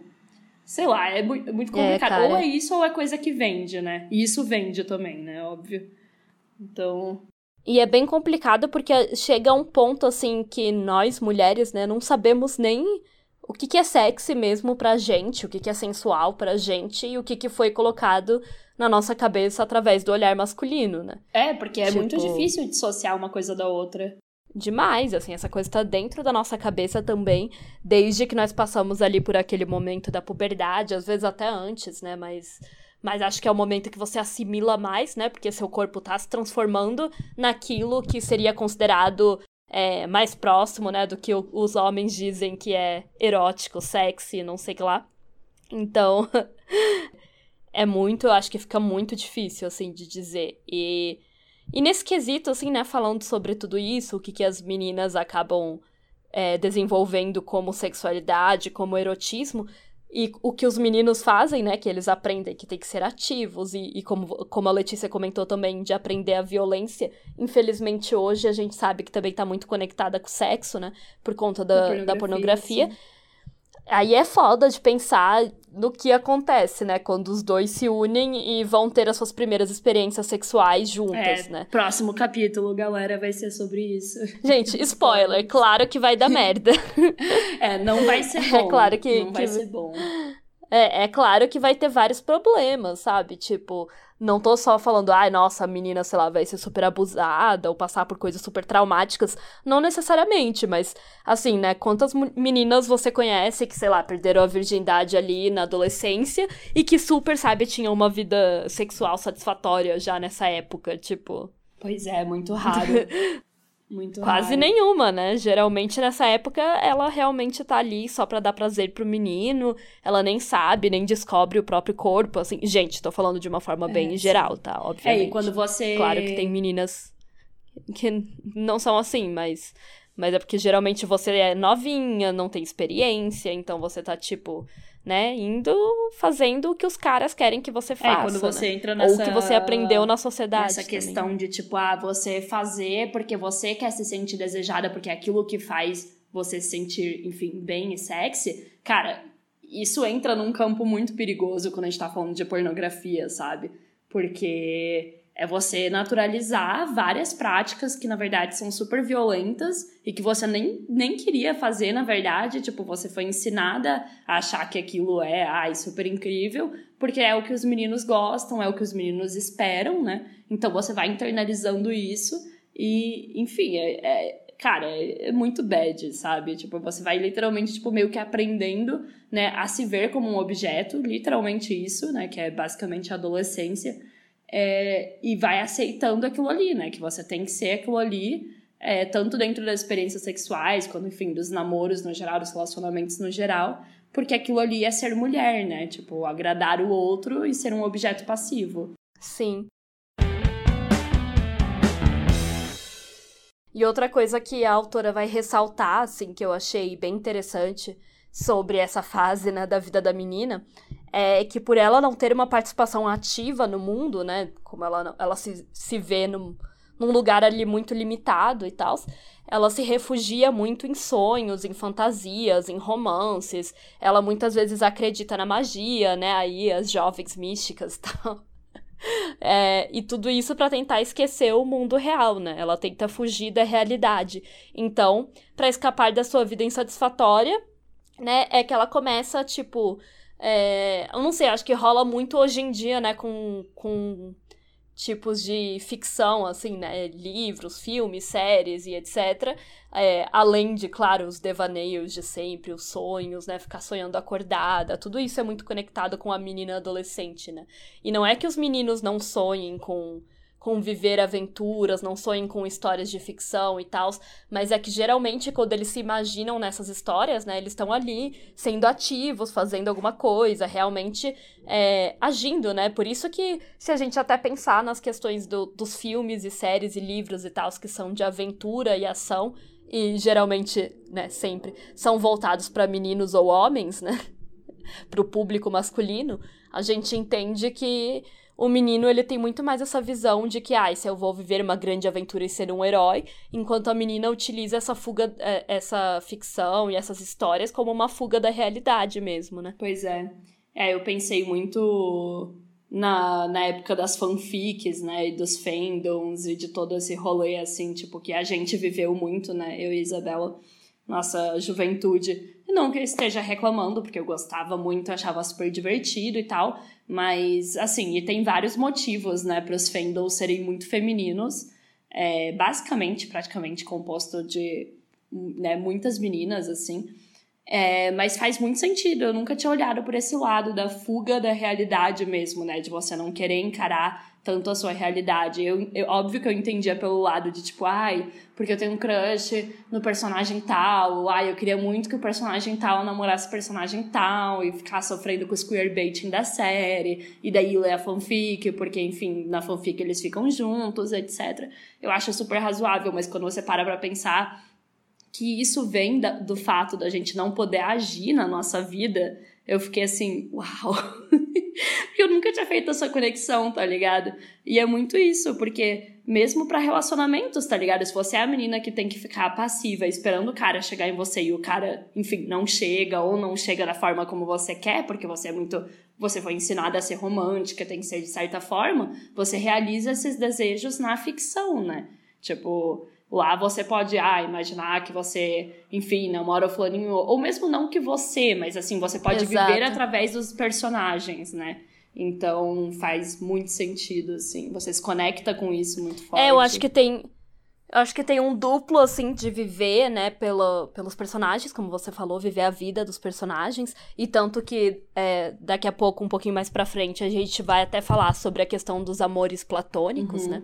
É, e também né, experimentar, por exemplo, a, as fanfics tem muito disso, né, questões sexuais e tal, é, histórias sexuais, então acho que também tem muito de experimentar sua sexualidade, mas é, não tendo que realmente indo lá e agindo, né, fazendo é, alguma coisa é mesmo, porque isso ainda te né? assusta, né. É, e de uma forma que é aceitável, e também porque te assusta, né? Você ainda tem medo, porque, sei lá, você ainda é virgem, nunca fez nada, então isso é um pouco mais um contato com esse lado sexual, sem ter que de fato fazer alguma coisa.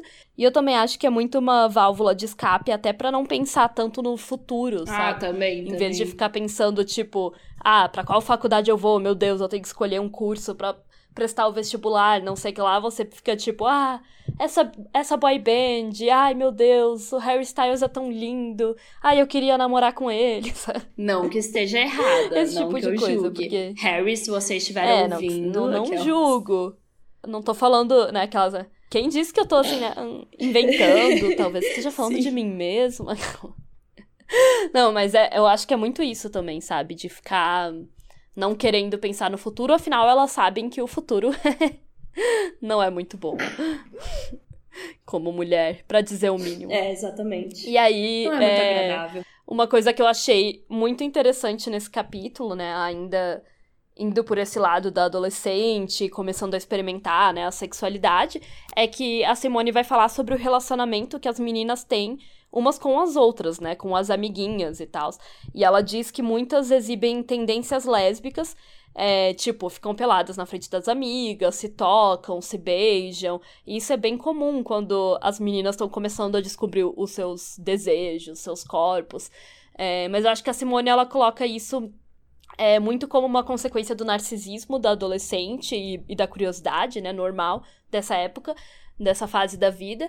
E aí eu também não sei se ela tá tendo uma visão muito talvez meio heteronormativa disso, né? Porque, assim, claro que tem essa questão da curiosidade e da, de descobrir sua sexualidade, mas com certeza também várias dessas meninas, elas de fato gostam de meninas e estão descobrindo ali, né? Porque é, é a adolescência, é época para isso, né? Muitas, muitas pessoas descobrem a sua orientação sexual, né, nessa época. Ela até vai falar que alguma dessas meninas de fato se identificam como lésbicas ou bissexuais no futuro, mas na visão dela, a maioria dali não. A maioria só faz isso durante a juventude, é, nessa questão de descobrir e tal. Mas é isso, né? Fica a questão que eu acho que ela não levanta, que é, bom, vivemos numa sociedade heteronormativa, né? Talvez aquelas meninas que ela acha ali que ah, é só uma fase, porque essas meninas estão se descobrindo, de fato gostem de meninas, mas é, continuem reprimindo isso durante a vida, né? Passem a reprimir isso na, na época, na vida adulta, né? Quando, quando elas já têm que, tipo, ah, agora tenho que de fato, né, ficar séria, encontrar um homem e tal, e meio que vou deixar isso pra lá, mas pode ser que seja só uma repressão mesmo da própria sexualidade, né, de querer se enquadrar dentro dos padrões ali do mundo heteronormativo. Não sei, mas é uma questão que eu tô colocando aí Embora eu entenda o lado da Simone e eu concordo assim com ela, que é uma coisa é, bastante também de curiosidade. os dois estão meio que certos, sabe? Mas com certeza a visão da Simone era bem, tipo, enfim, acaba sendo bem heteronormativa. Acho que não dá para fugir disso. Porque é muito engraçado, assim, você vê umas coisas, tipo, ah, que ela vai mencionar, assim, ah, com as amigas e tudo mais.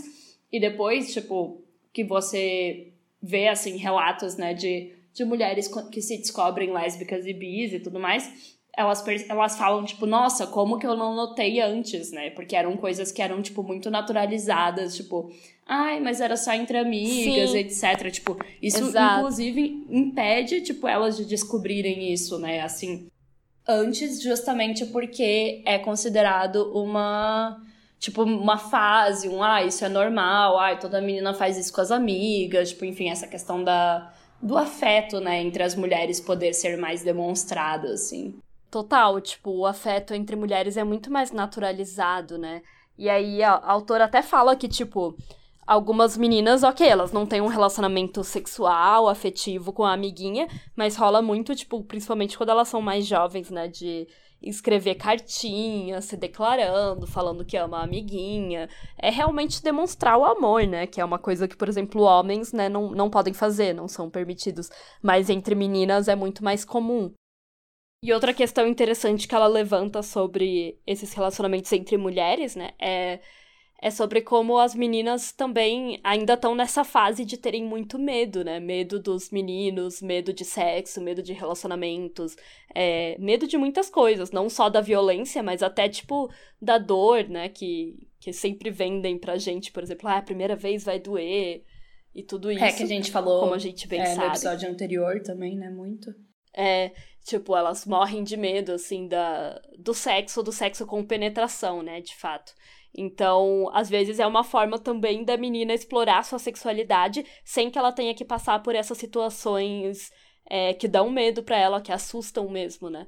Porque aí, por exemplo, com uma amiguinha, ela sabe que ela tá segura, né? Ela sabe que ela pode é, dar uns beijinhos ali na amiguinha, tocar a amiguinha e que vai ser tudo de boas. Não é um corpo estranho como o do menino que ela não conhece.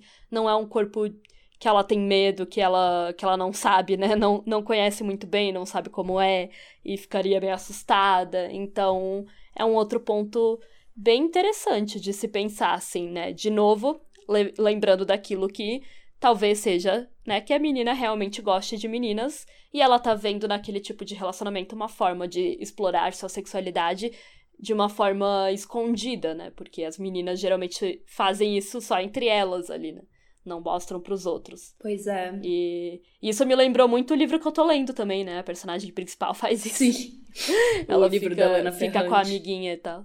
Sim, e isso é sempre narrado, né? Na, em Amiga Genial, não é exatamente isso que acontece, mas tem um tom meio, enfim, entre as duas também. Tem, tem um tom meio assim meio entre assim. as duas principais. É, assim. E é, eu não sei, amor. assim, eu acho que a Helena Ferrante sempre coloca como uma essa questão meio.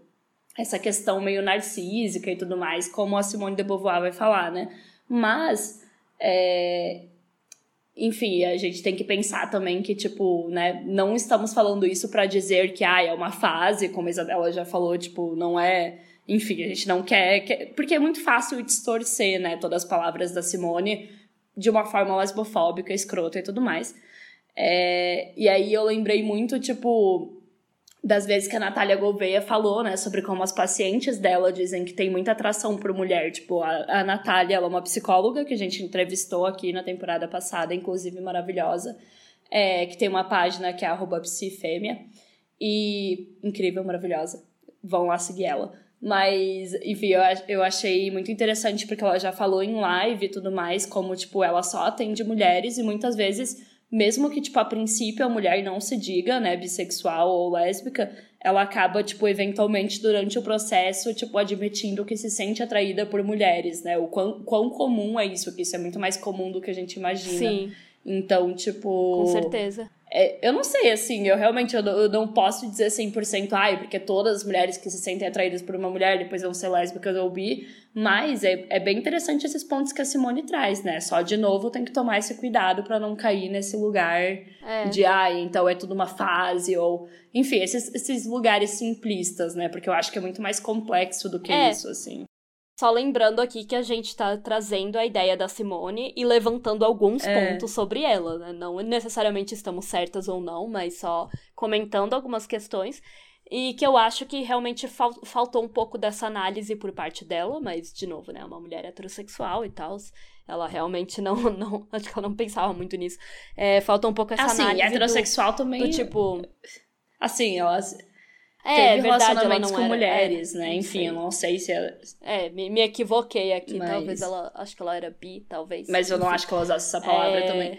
É. Mas, mas, sim. Mas acho que ela não pensava muito é. por esse lado, então a gente só tenta trazer alguns desses pontos. Mas não estamos falando que todas as meninas que têm relacionamentos assim na adolescência, ali na pré-adolescência, vão se identificar como lésbicas. Mas eu acho que é importante, né, pontuar. Assim como o contrário também, né? Não acho que todas as meninas que passam por isso, tipo, vão, tipo, ai ah, não, vão continuar sendo héteros, isso é só uma fase. Até porque a gente sabe que esse discurso da fase é utilizado para invalidar, a né? Sexualidade, a, sim a, a, sexualidade das mulheres lésbicas e bis a hora toda, né? Então é claro que eu não utilizo é, essa frase, esse discurso de ah, essa é uma fase, de uma forma a invalidar as mulheres que de fato amam outras mulheres. Mas sim que é importante a gente comentar, né, sobre essa, sobre essa coisa, essa época e essa é, fase da vida em que as meninas costumam fazer isso com as amiguinhas, porque é interessante também de pensar. Como eu falei no livro que eu tô lendo ali, realmente não dá para saber, por exemplo, se a menina é bi ou lésbica, ela é só uma menina adolescente confusa que no início, principalmente quando ela era mais nova, né, fazia muito isso com a amiguinha, assim, de de trocar carícias, beijar ela e tal, e nunca fica claro, né, qual é a orientação sexual dela de fato. É, e tá muito atrelado à infância, né, nesse livro, tipo, porque Sim. quando ela fica mais velha, ela se distancia é. né, da amiguinha e começa a procurar homens, então, assim, isso é, ai, enfim, é uma coisa muito genial de como a, a Helena Ferrante descreve isso, assim, né, de uma forma muito realista, assim.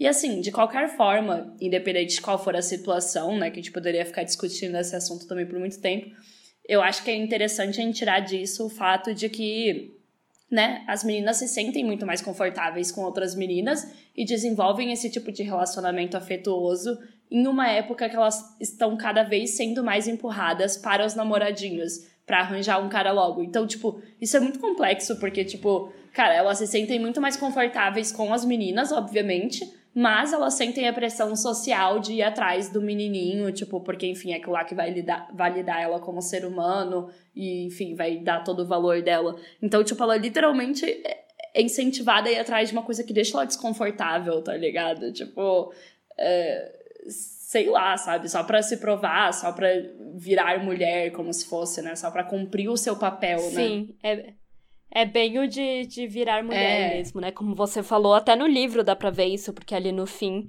ela realmente se afasta da amiga e a amiga vai tentar beijar ela em um momento quando elas já são mais velhas e ela fala: Não, a gente não é mais uhum, criança. Uhum, então uhum. é tipo, agora temos que ficar com homens. E isso é muito complicado, é muito pesado, né? uhum. né? Porque é aquilo. Não necessariamente ela quer ficar com um homem, mas como o ser mulher significa ficar com Exato. homem.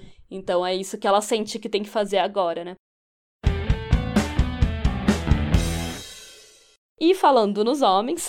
falando neles. falando, falando nos relacionamentos com homens, né? Como eu, como eu disse que a gente ia voltar para a questão dos amores platônicos, é, é importante a gente comentar sobre isso, né? Sobre as paixões que as meninas sentem também por. por figuras masculinas, né, com muita frequência nessa idade. E aí a gente pode pensar hoje em dia em tipo atores de cinema, de TV ou cantores famosos, como eu comentei de boy bands e tal. Enfim, qualquer homem que seja basicamente super inacessível para elas, né? Isso porque, na verdade, esse amor platônico, essa paixão que a menina fica obcecada pelo famoso tal, pelo galã tal, é porque é uma coisa que não vai trazer problemas para ela de fato, assim como um relacionamento é, amoroso, né? Sim. o que ela almeja, na verdade, é tipo, ela quer ser exaltada por um homem, né? Ela quer ser vista pelos olhos de um homem, mas porque ela precisa ser, precisa desse amor, precisa ser amada por eles, mas ela ainda tem esse medo de se relacionar com eles, né? Então a solução, digamos assim, é ficar fantasiando com os caras que são muitas vezes, sei lá, de outros países, falam outra língua, são famosos, são muito mais velhos. Enfim, ela nunca vai encontrar, né, na vida dela. Então ela acaba direcionando essa coisa romântica, essa paixão, até a questão sexual, né, de ficar fantasiando e tal, para caras que estejam muito mais distantes é, da realidade aquele dela. negócio que tudo que tá na sua cabeça é perfeito e não te desafia também, né? Tipo, é, não, não traz um exato. real, uma real questão, tipo, ah, eu tenho que aprender como lidar com isso. Não, tipo, você pode só ficar imaginando na sua cabeça que vai ser perfeito e você nunca vai precisar descobrir, tá ligado? Principalmente Sim. quando é alguém, tipo. Exato. Famoso e tudo mais, né? Que a gente sabe. Sim. E aí, na página 84, a Simone diz. Ela é destinada ao homem, sábio, e quer um destino de mulher normal e completa. O homem deslumbra, entretanto, amedronta. Para conciliar os sentimentos contraditórios que lhe dedica, vai dissociar nele o macho que a assusta e a divindade radiosa que adora piedosamente. É, ou seja, como ela tem esses sentimentos bem contraditórios, né? Ela quer ser amada pelo homem, mas tem medo ela acaba fugindo muitas vezes da realidade com essas ideias de amor platônico, e por isso também que muitas vezes a menina ela se interessa por um cara que, ok, talvez não seja ali o famoso, que tá tão distante, mas quando ele demonstra um interesse de volta, ela já não quer mais, entendeu? Bem, quem eu quero não me quer, quem, quem me quer não vou uhum. querer. Porque porque ela fica tipo, ah, eu queria a ideia em cima, não sei que lá, só pra sentir isso, sabe, de alguma forma. E aí, se o cara demonstra interesse, ela já, né, já volta atrás e não quer mais. Porque, na verdade, ela só quer é, se sentir desejada pelo cara, mas ela ainda tem medo, né? São esses sentimentos contraditórios que a autora vai comentar. Pois é, é muito complexo. E aí, tipo, se ela se re realmente se relaciona com o homem, né, na vida real, não na fantasia, ela vê no relacionamento uma forma de achar um senhor para a vida, tipo um guia que vai ajudar ela é, a sair da casa dos pais, a fazer as coisas, enfim, entre aspas, por si mesma, né? Que na verdade não é independência. E assim, é porque volta para tudo aquilo que a gente já comentou, né? Das jo as jovens sabem que elas precisam encontrar um homem e isso é tido como o objetivo principal da vida delas. E aí, nesse relacionamento, ela se torna dependente, coloca as decisões da vida dela nas mãos deles e deixa ele guiá-la, porque ela não quer forjar um caminho autônomo para ela, porque ela não foi ensinada a fazer isso e porque quando você não é ensinada é muito difícil, né? Tipo, tem que ter muita, muita vontade, é. assim. É, é quebrar com tudo que te foi ensinado, assim. É, e aí você percebe que a gente falou aqui de dois tipos de relacionamentos muito distintos, né? Que ela tem com, com os meninos, é, com os jovens da idade dela que é aquele relacionamento. Um é aquele relacionamento platônico, né, que eu tava comentando. Que não é nenhum relacionamento de verdade, né? É só uma paixão e geralmente muitas vezes é destinada até para homens mais velhos, né? E outro é o relacionamento real, que de fato ela tem até com meninos da idade dela, muitas vezes.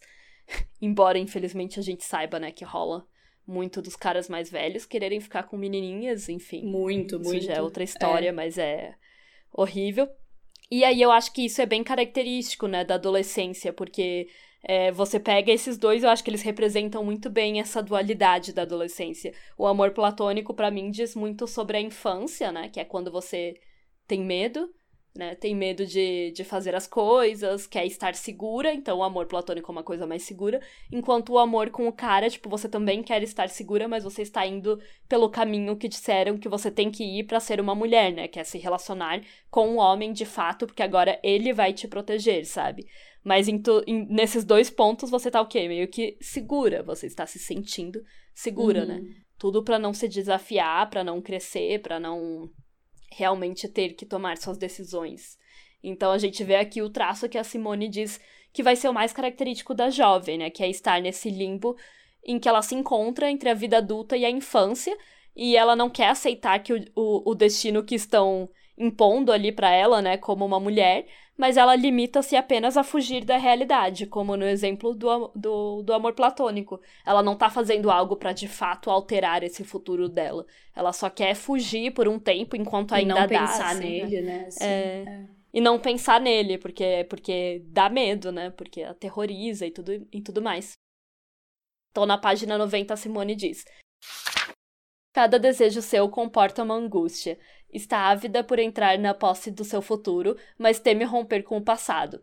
Almeja ter um homem, mas repugna-lhe ser sua presa, e atrás de cada temor dissimula-se um desejo. A violação causa-lhe horror, mas ela aspira à passividade. Sim.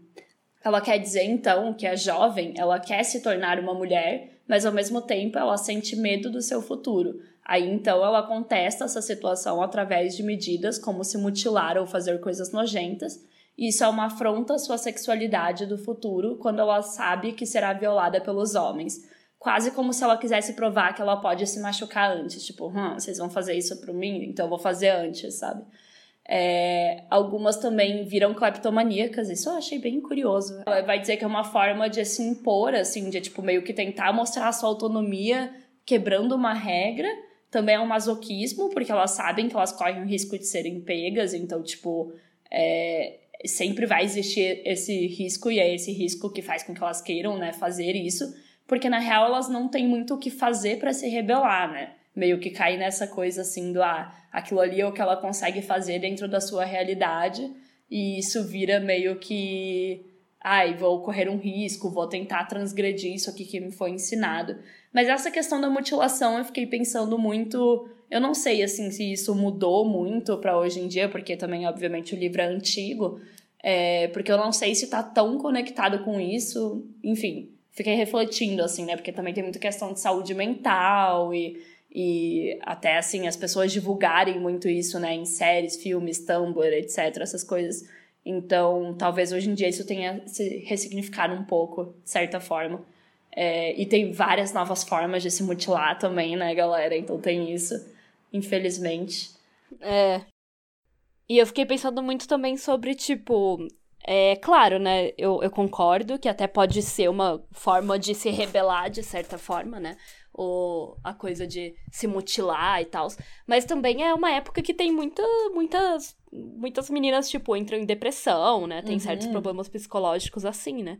Até por questões da autoestima, e rola muito mais essa pressão estética, então, tipo, anorexia, bulimia, transtornos alimentares e tal. Então, enfim, existe muito essa mutilação por conta dos padrões estéticos, né? É, eu trago. Não, não sei se é exatamente essa coisa de, ai, quero me rebelar, mas é. é uma consequência da adolescência também, né? É porque daí depende muito do tipo de mutilação, né? A Simone tá falando meio que aquela mutilação, tipo, ai, nojenta que não seria esperada da feminilidade, assim.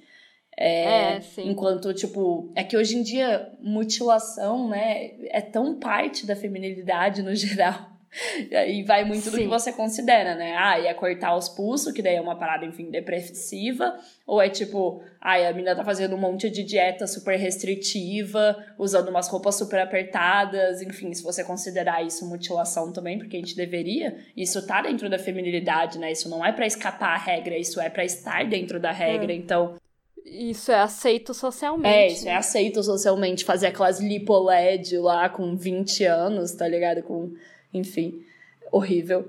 É, e, mas de qualquer forma, né? Tudo isso significa, né, pra autora que ela está aceitando que esse é seu futuro, a jovem. Então ela, tipo, já tá aceitando que aquilo vai acontecer e ela não pode se impor, né? Ela não pode ser violenta. Então essa é a forma que ela encontra para se revoltar. Esse é o esporte dela, digamos, né? Essas revoltas.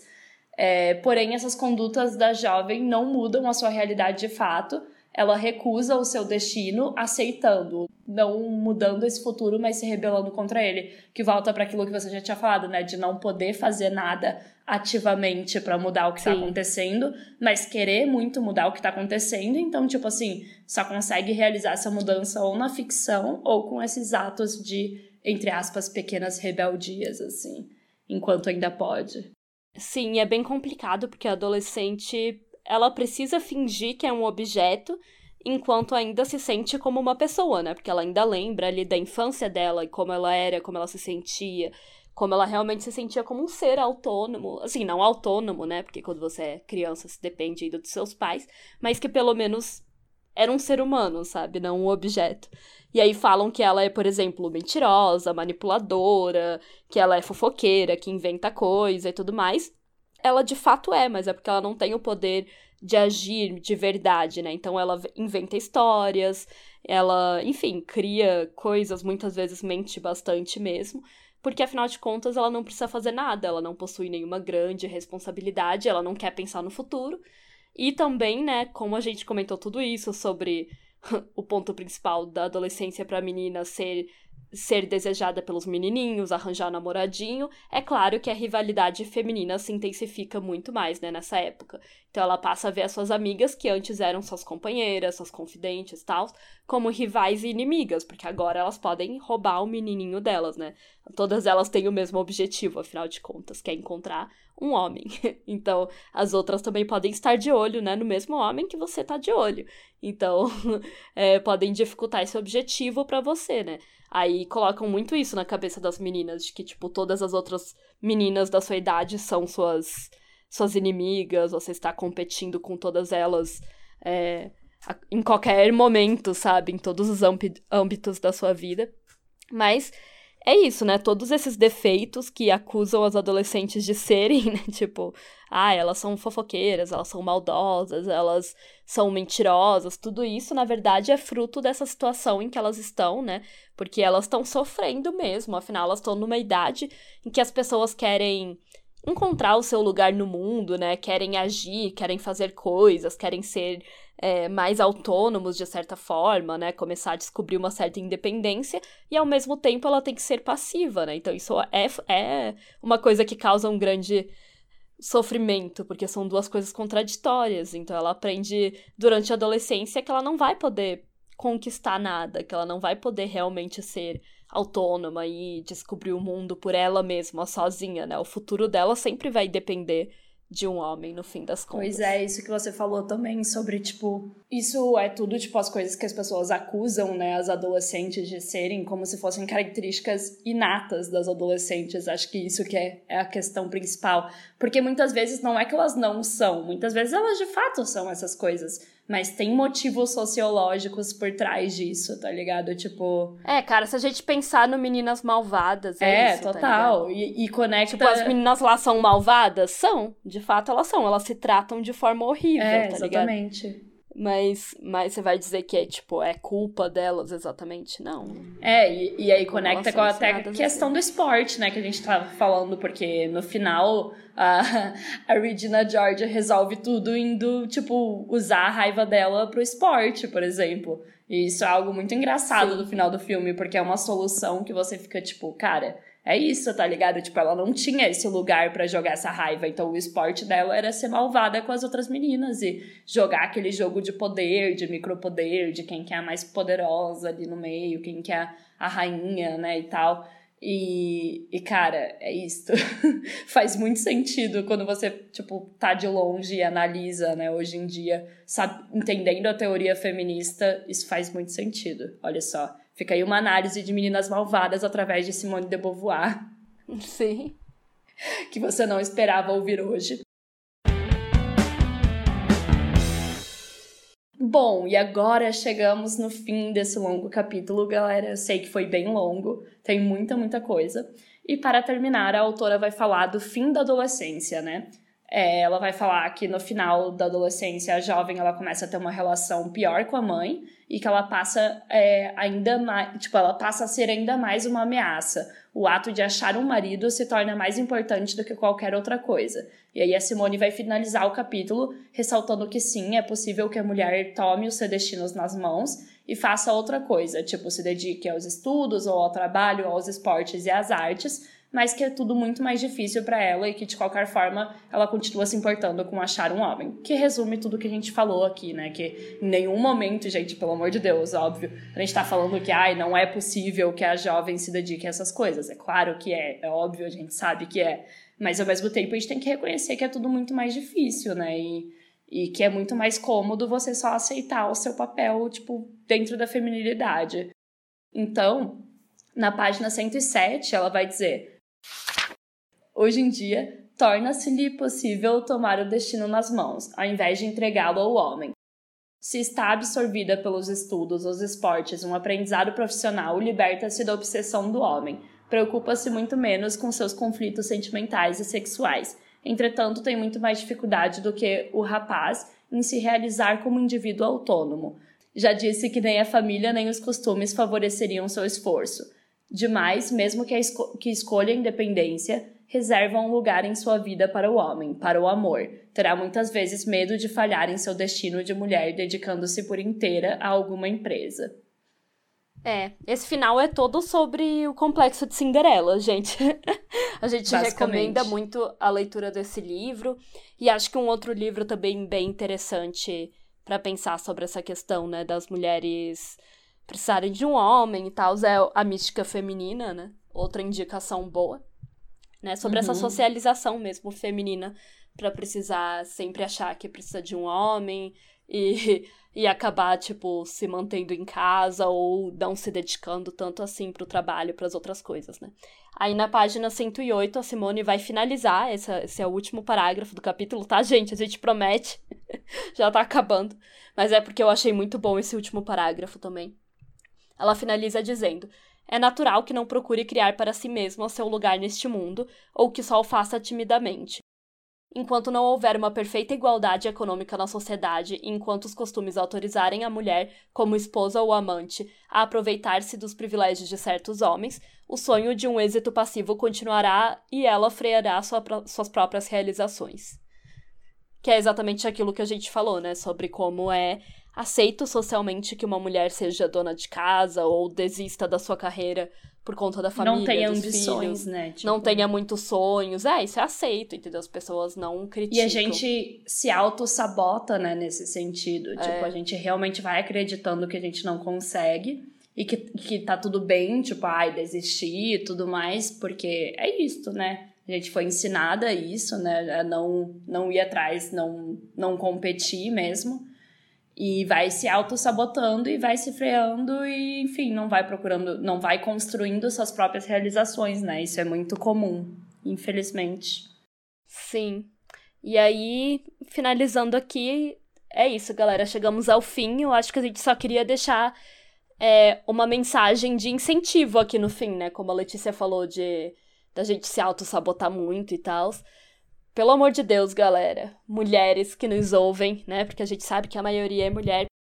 Sempre pensem em vocês mesmas, sabe? Pensem em ter sua autonomia, em trabalhar, em estudar e seguir seu próprio caminho. Não caiam nessa falácia de que algum cara vai salvar vocês, algum cara vai transformar a vida de vocês para, enfim, melhorar, né, a sua vida de certa forma por favor, façam as coisas por vocês mesmas. É a melhor coisa que você pode fazer na vida. Porque depois, sabe, tem essas mulheres que, enfim, ficam ali dependendo muito do cara, porque acham, ai, nossa, sei lá, meu marido é super bem sucedido, então eu não preciso trabalhar, não sei o que lá. Aí um dia esse casamento acaba, por exemplo, né?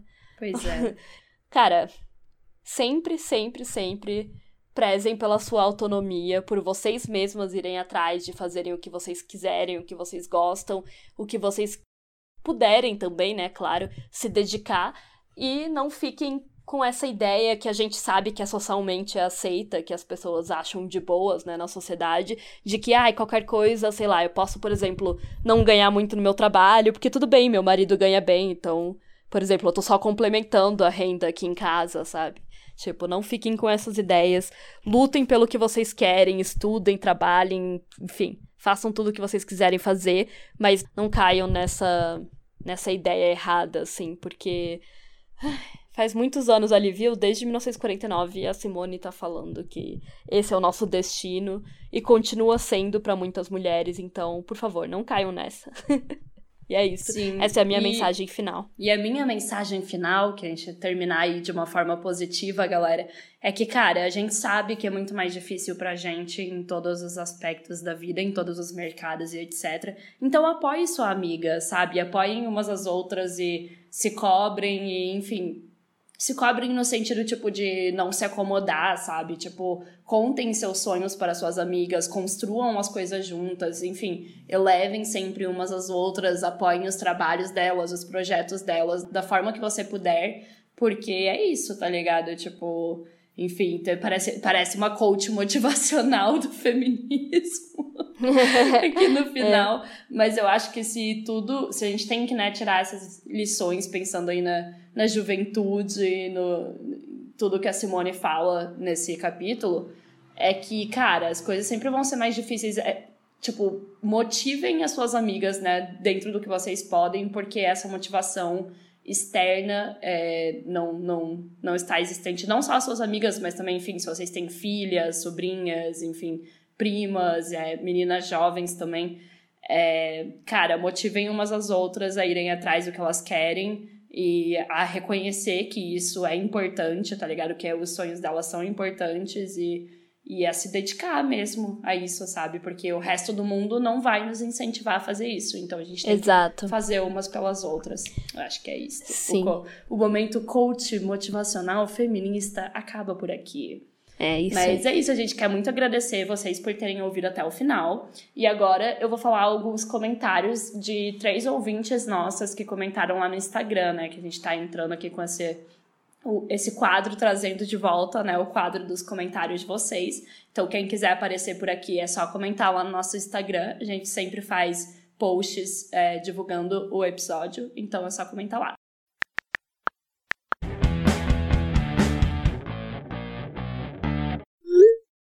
A, a Ju Sena, ela comentou, né, no post do episódio 31. Perfeito esse episódio. Estou no, no minuto 43 e vim aqui logo porque eu me identifiquei com a parte da mãe feminista e mesmo assim co cobrar feminilidade. Eu tenho uma filha adolescente e vivo nessa dualidade, lutar contra a feminilidade e ter muito medo de que ela vá passar, do que ela vai passar por não tê-la, e aí acabo às vezes cobrando. É muito difícil colocar sua filha adolescente nessa sociedade. Dá muito medo de tudo que ela vai ter que passar, mas seguimos tentando. E é isso, né? Eu não consigo nem imaginar, assim, do, do meu lugar de mulher que não é mãe. É, é nem eu, cara. Eu só, eu só posso dizer que, cara, deve ser muito foda mesmo, porque é isso, né? Na teoria a gente pode falar essas questões da feminilidade, na prática a gente sabe que a, a, a sua filha vai sofrer com essa falta e tudo que você pode tentar ao máximo é ensinar ela é, quais vão ser. Enfim, tentar lidar com isso, né? Quais vão ser as repercussões. E, cara, o que a gente sempre fala, né, para as mães que comentam ali e tal, apesar de a gente não poder ajudar com, com experiência prática, é que se você está estudando sobre isso, se você já entende a teoria e tudo mais, você já tá no caminho certo, sabe? Tipo, é só aos poucos expor isso e tentar praticar o máximo possível. Exato, já é muito positivo, né, o fato de que você é. está entrando em contato e que você está se questionando também, sabe? É, eu acho que muitas mulheres talvez sejam feministas, mas é, reproduzem isso sem nem pensar, né? Tipo, até por uma questão de proteção, é claro, eu entendo, né? Ai, quero que a minha menina, né, seja aceita pelos outros e tudo mais.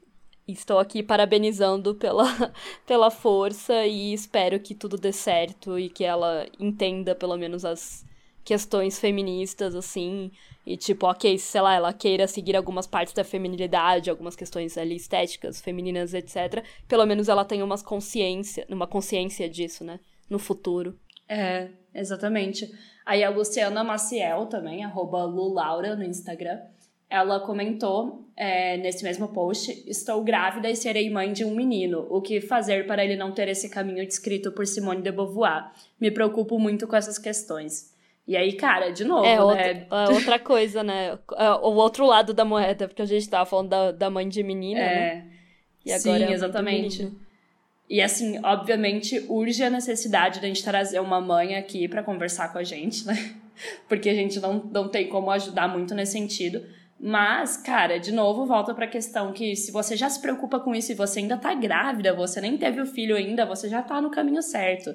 Porque pelo Sim, menos você cara. já se preocupa com isso. Você tá fazendo as perguntas certas. Você tá fazendo as perguntas certas, exato. Assim, eu, eu não vou dizer que vai ser fácil achar as respostas. ou que vai ser fácil praticar, né? Depois que você encontrar essas respostas, porque não vai, muito provavelmente.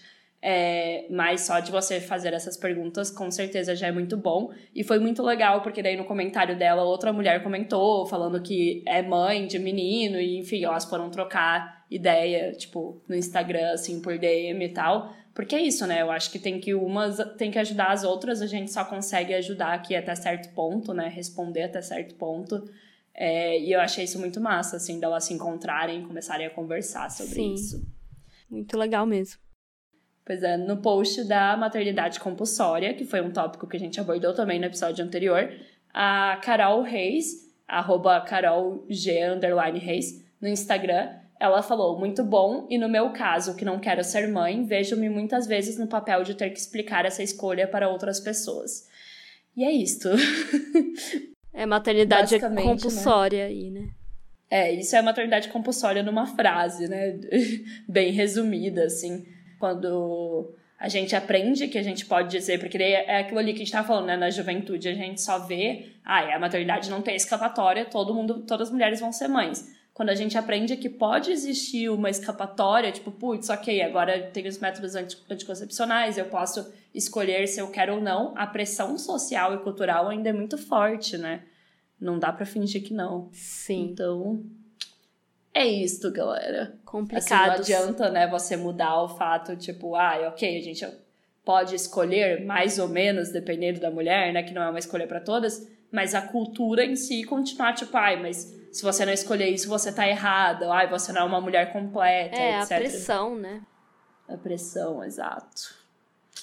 Eu acho que é isso, galera. Encerramos aqui. E só para terminar, eu quero, como sempre, né, lembrar para vocês que quem ouviu até aqui, quem curte o nosso trabalho, quem gosta de sempre ouvir o podcast, pode ir lá no apoia.se barra o pessoal é político e nos ajudar se estiver assim sobrando alguns reaisinhos ali, um troquinho. Você pode ajudar com qualquer quantia a partir de dois reais por mês.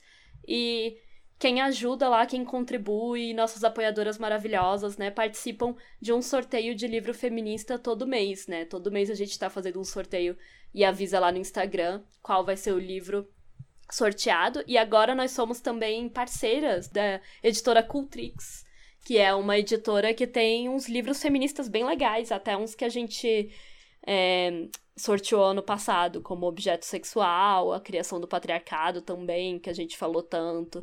Então, vai ser muito massa, assim, eles vão nos dar um livro por mês, e aí a gente vai fazer uma avaliação, assim, um, um, uma review, né, provavelmente naqueles vídeos do IGTV, que a gente tá sempre indicando, né, livros, filmes, séries, tudo isso, e, e vamos com certeza sortear esses livros, né, vai ser bem legal.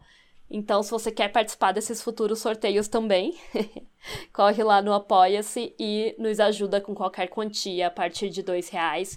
E, cara, qualquer pequena quantia já está nos ajudando muito, assim. Sim, com certeza, cara. Inclusive, a gente só tem essa identidade visual nova que vocês estão vendo aqui na capa por causa das nossas apoiadoras, né? Então, a gente, cara, sempre reforça isso que nos ajuda muito, muito, muito, né, a manter esse projeto e, enfim, sempre melhorar, melhorar a qualidade para todo mundo e conseguir levar ele para frente. Sim. É verdade, e nossa, e nossa identidade visual foi super aclamada, todo mundo adorou, uhum. e é isso, é graças às nossas apoiadoras, senão a gente não teria essa grana para investir. É, exatamente investir no trabalho de outras mulheres. Então, olha só. Investir no trabalho de outras mulheres, é isso, né? Obviamente a gente sempre é, contrata mulheres, né, para tudo. E é isso aí, galera. Muito obrigada por ouvirem até aqui. É, Muito obrigada. A gente sabe, que, o capítulo foi longo. foi longo, o episódio foi longo.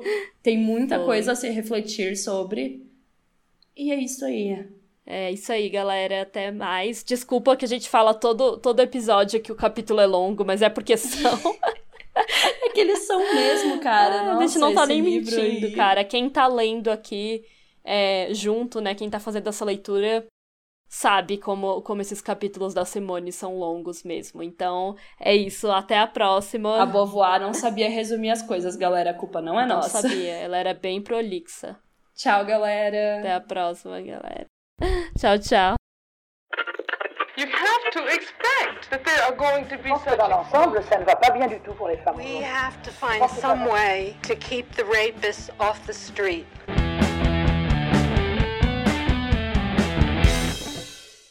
O Pessoal é Político é produzido e roteirizado por Isabela Graton e Letícia Graton.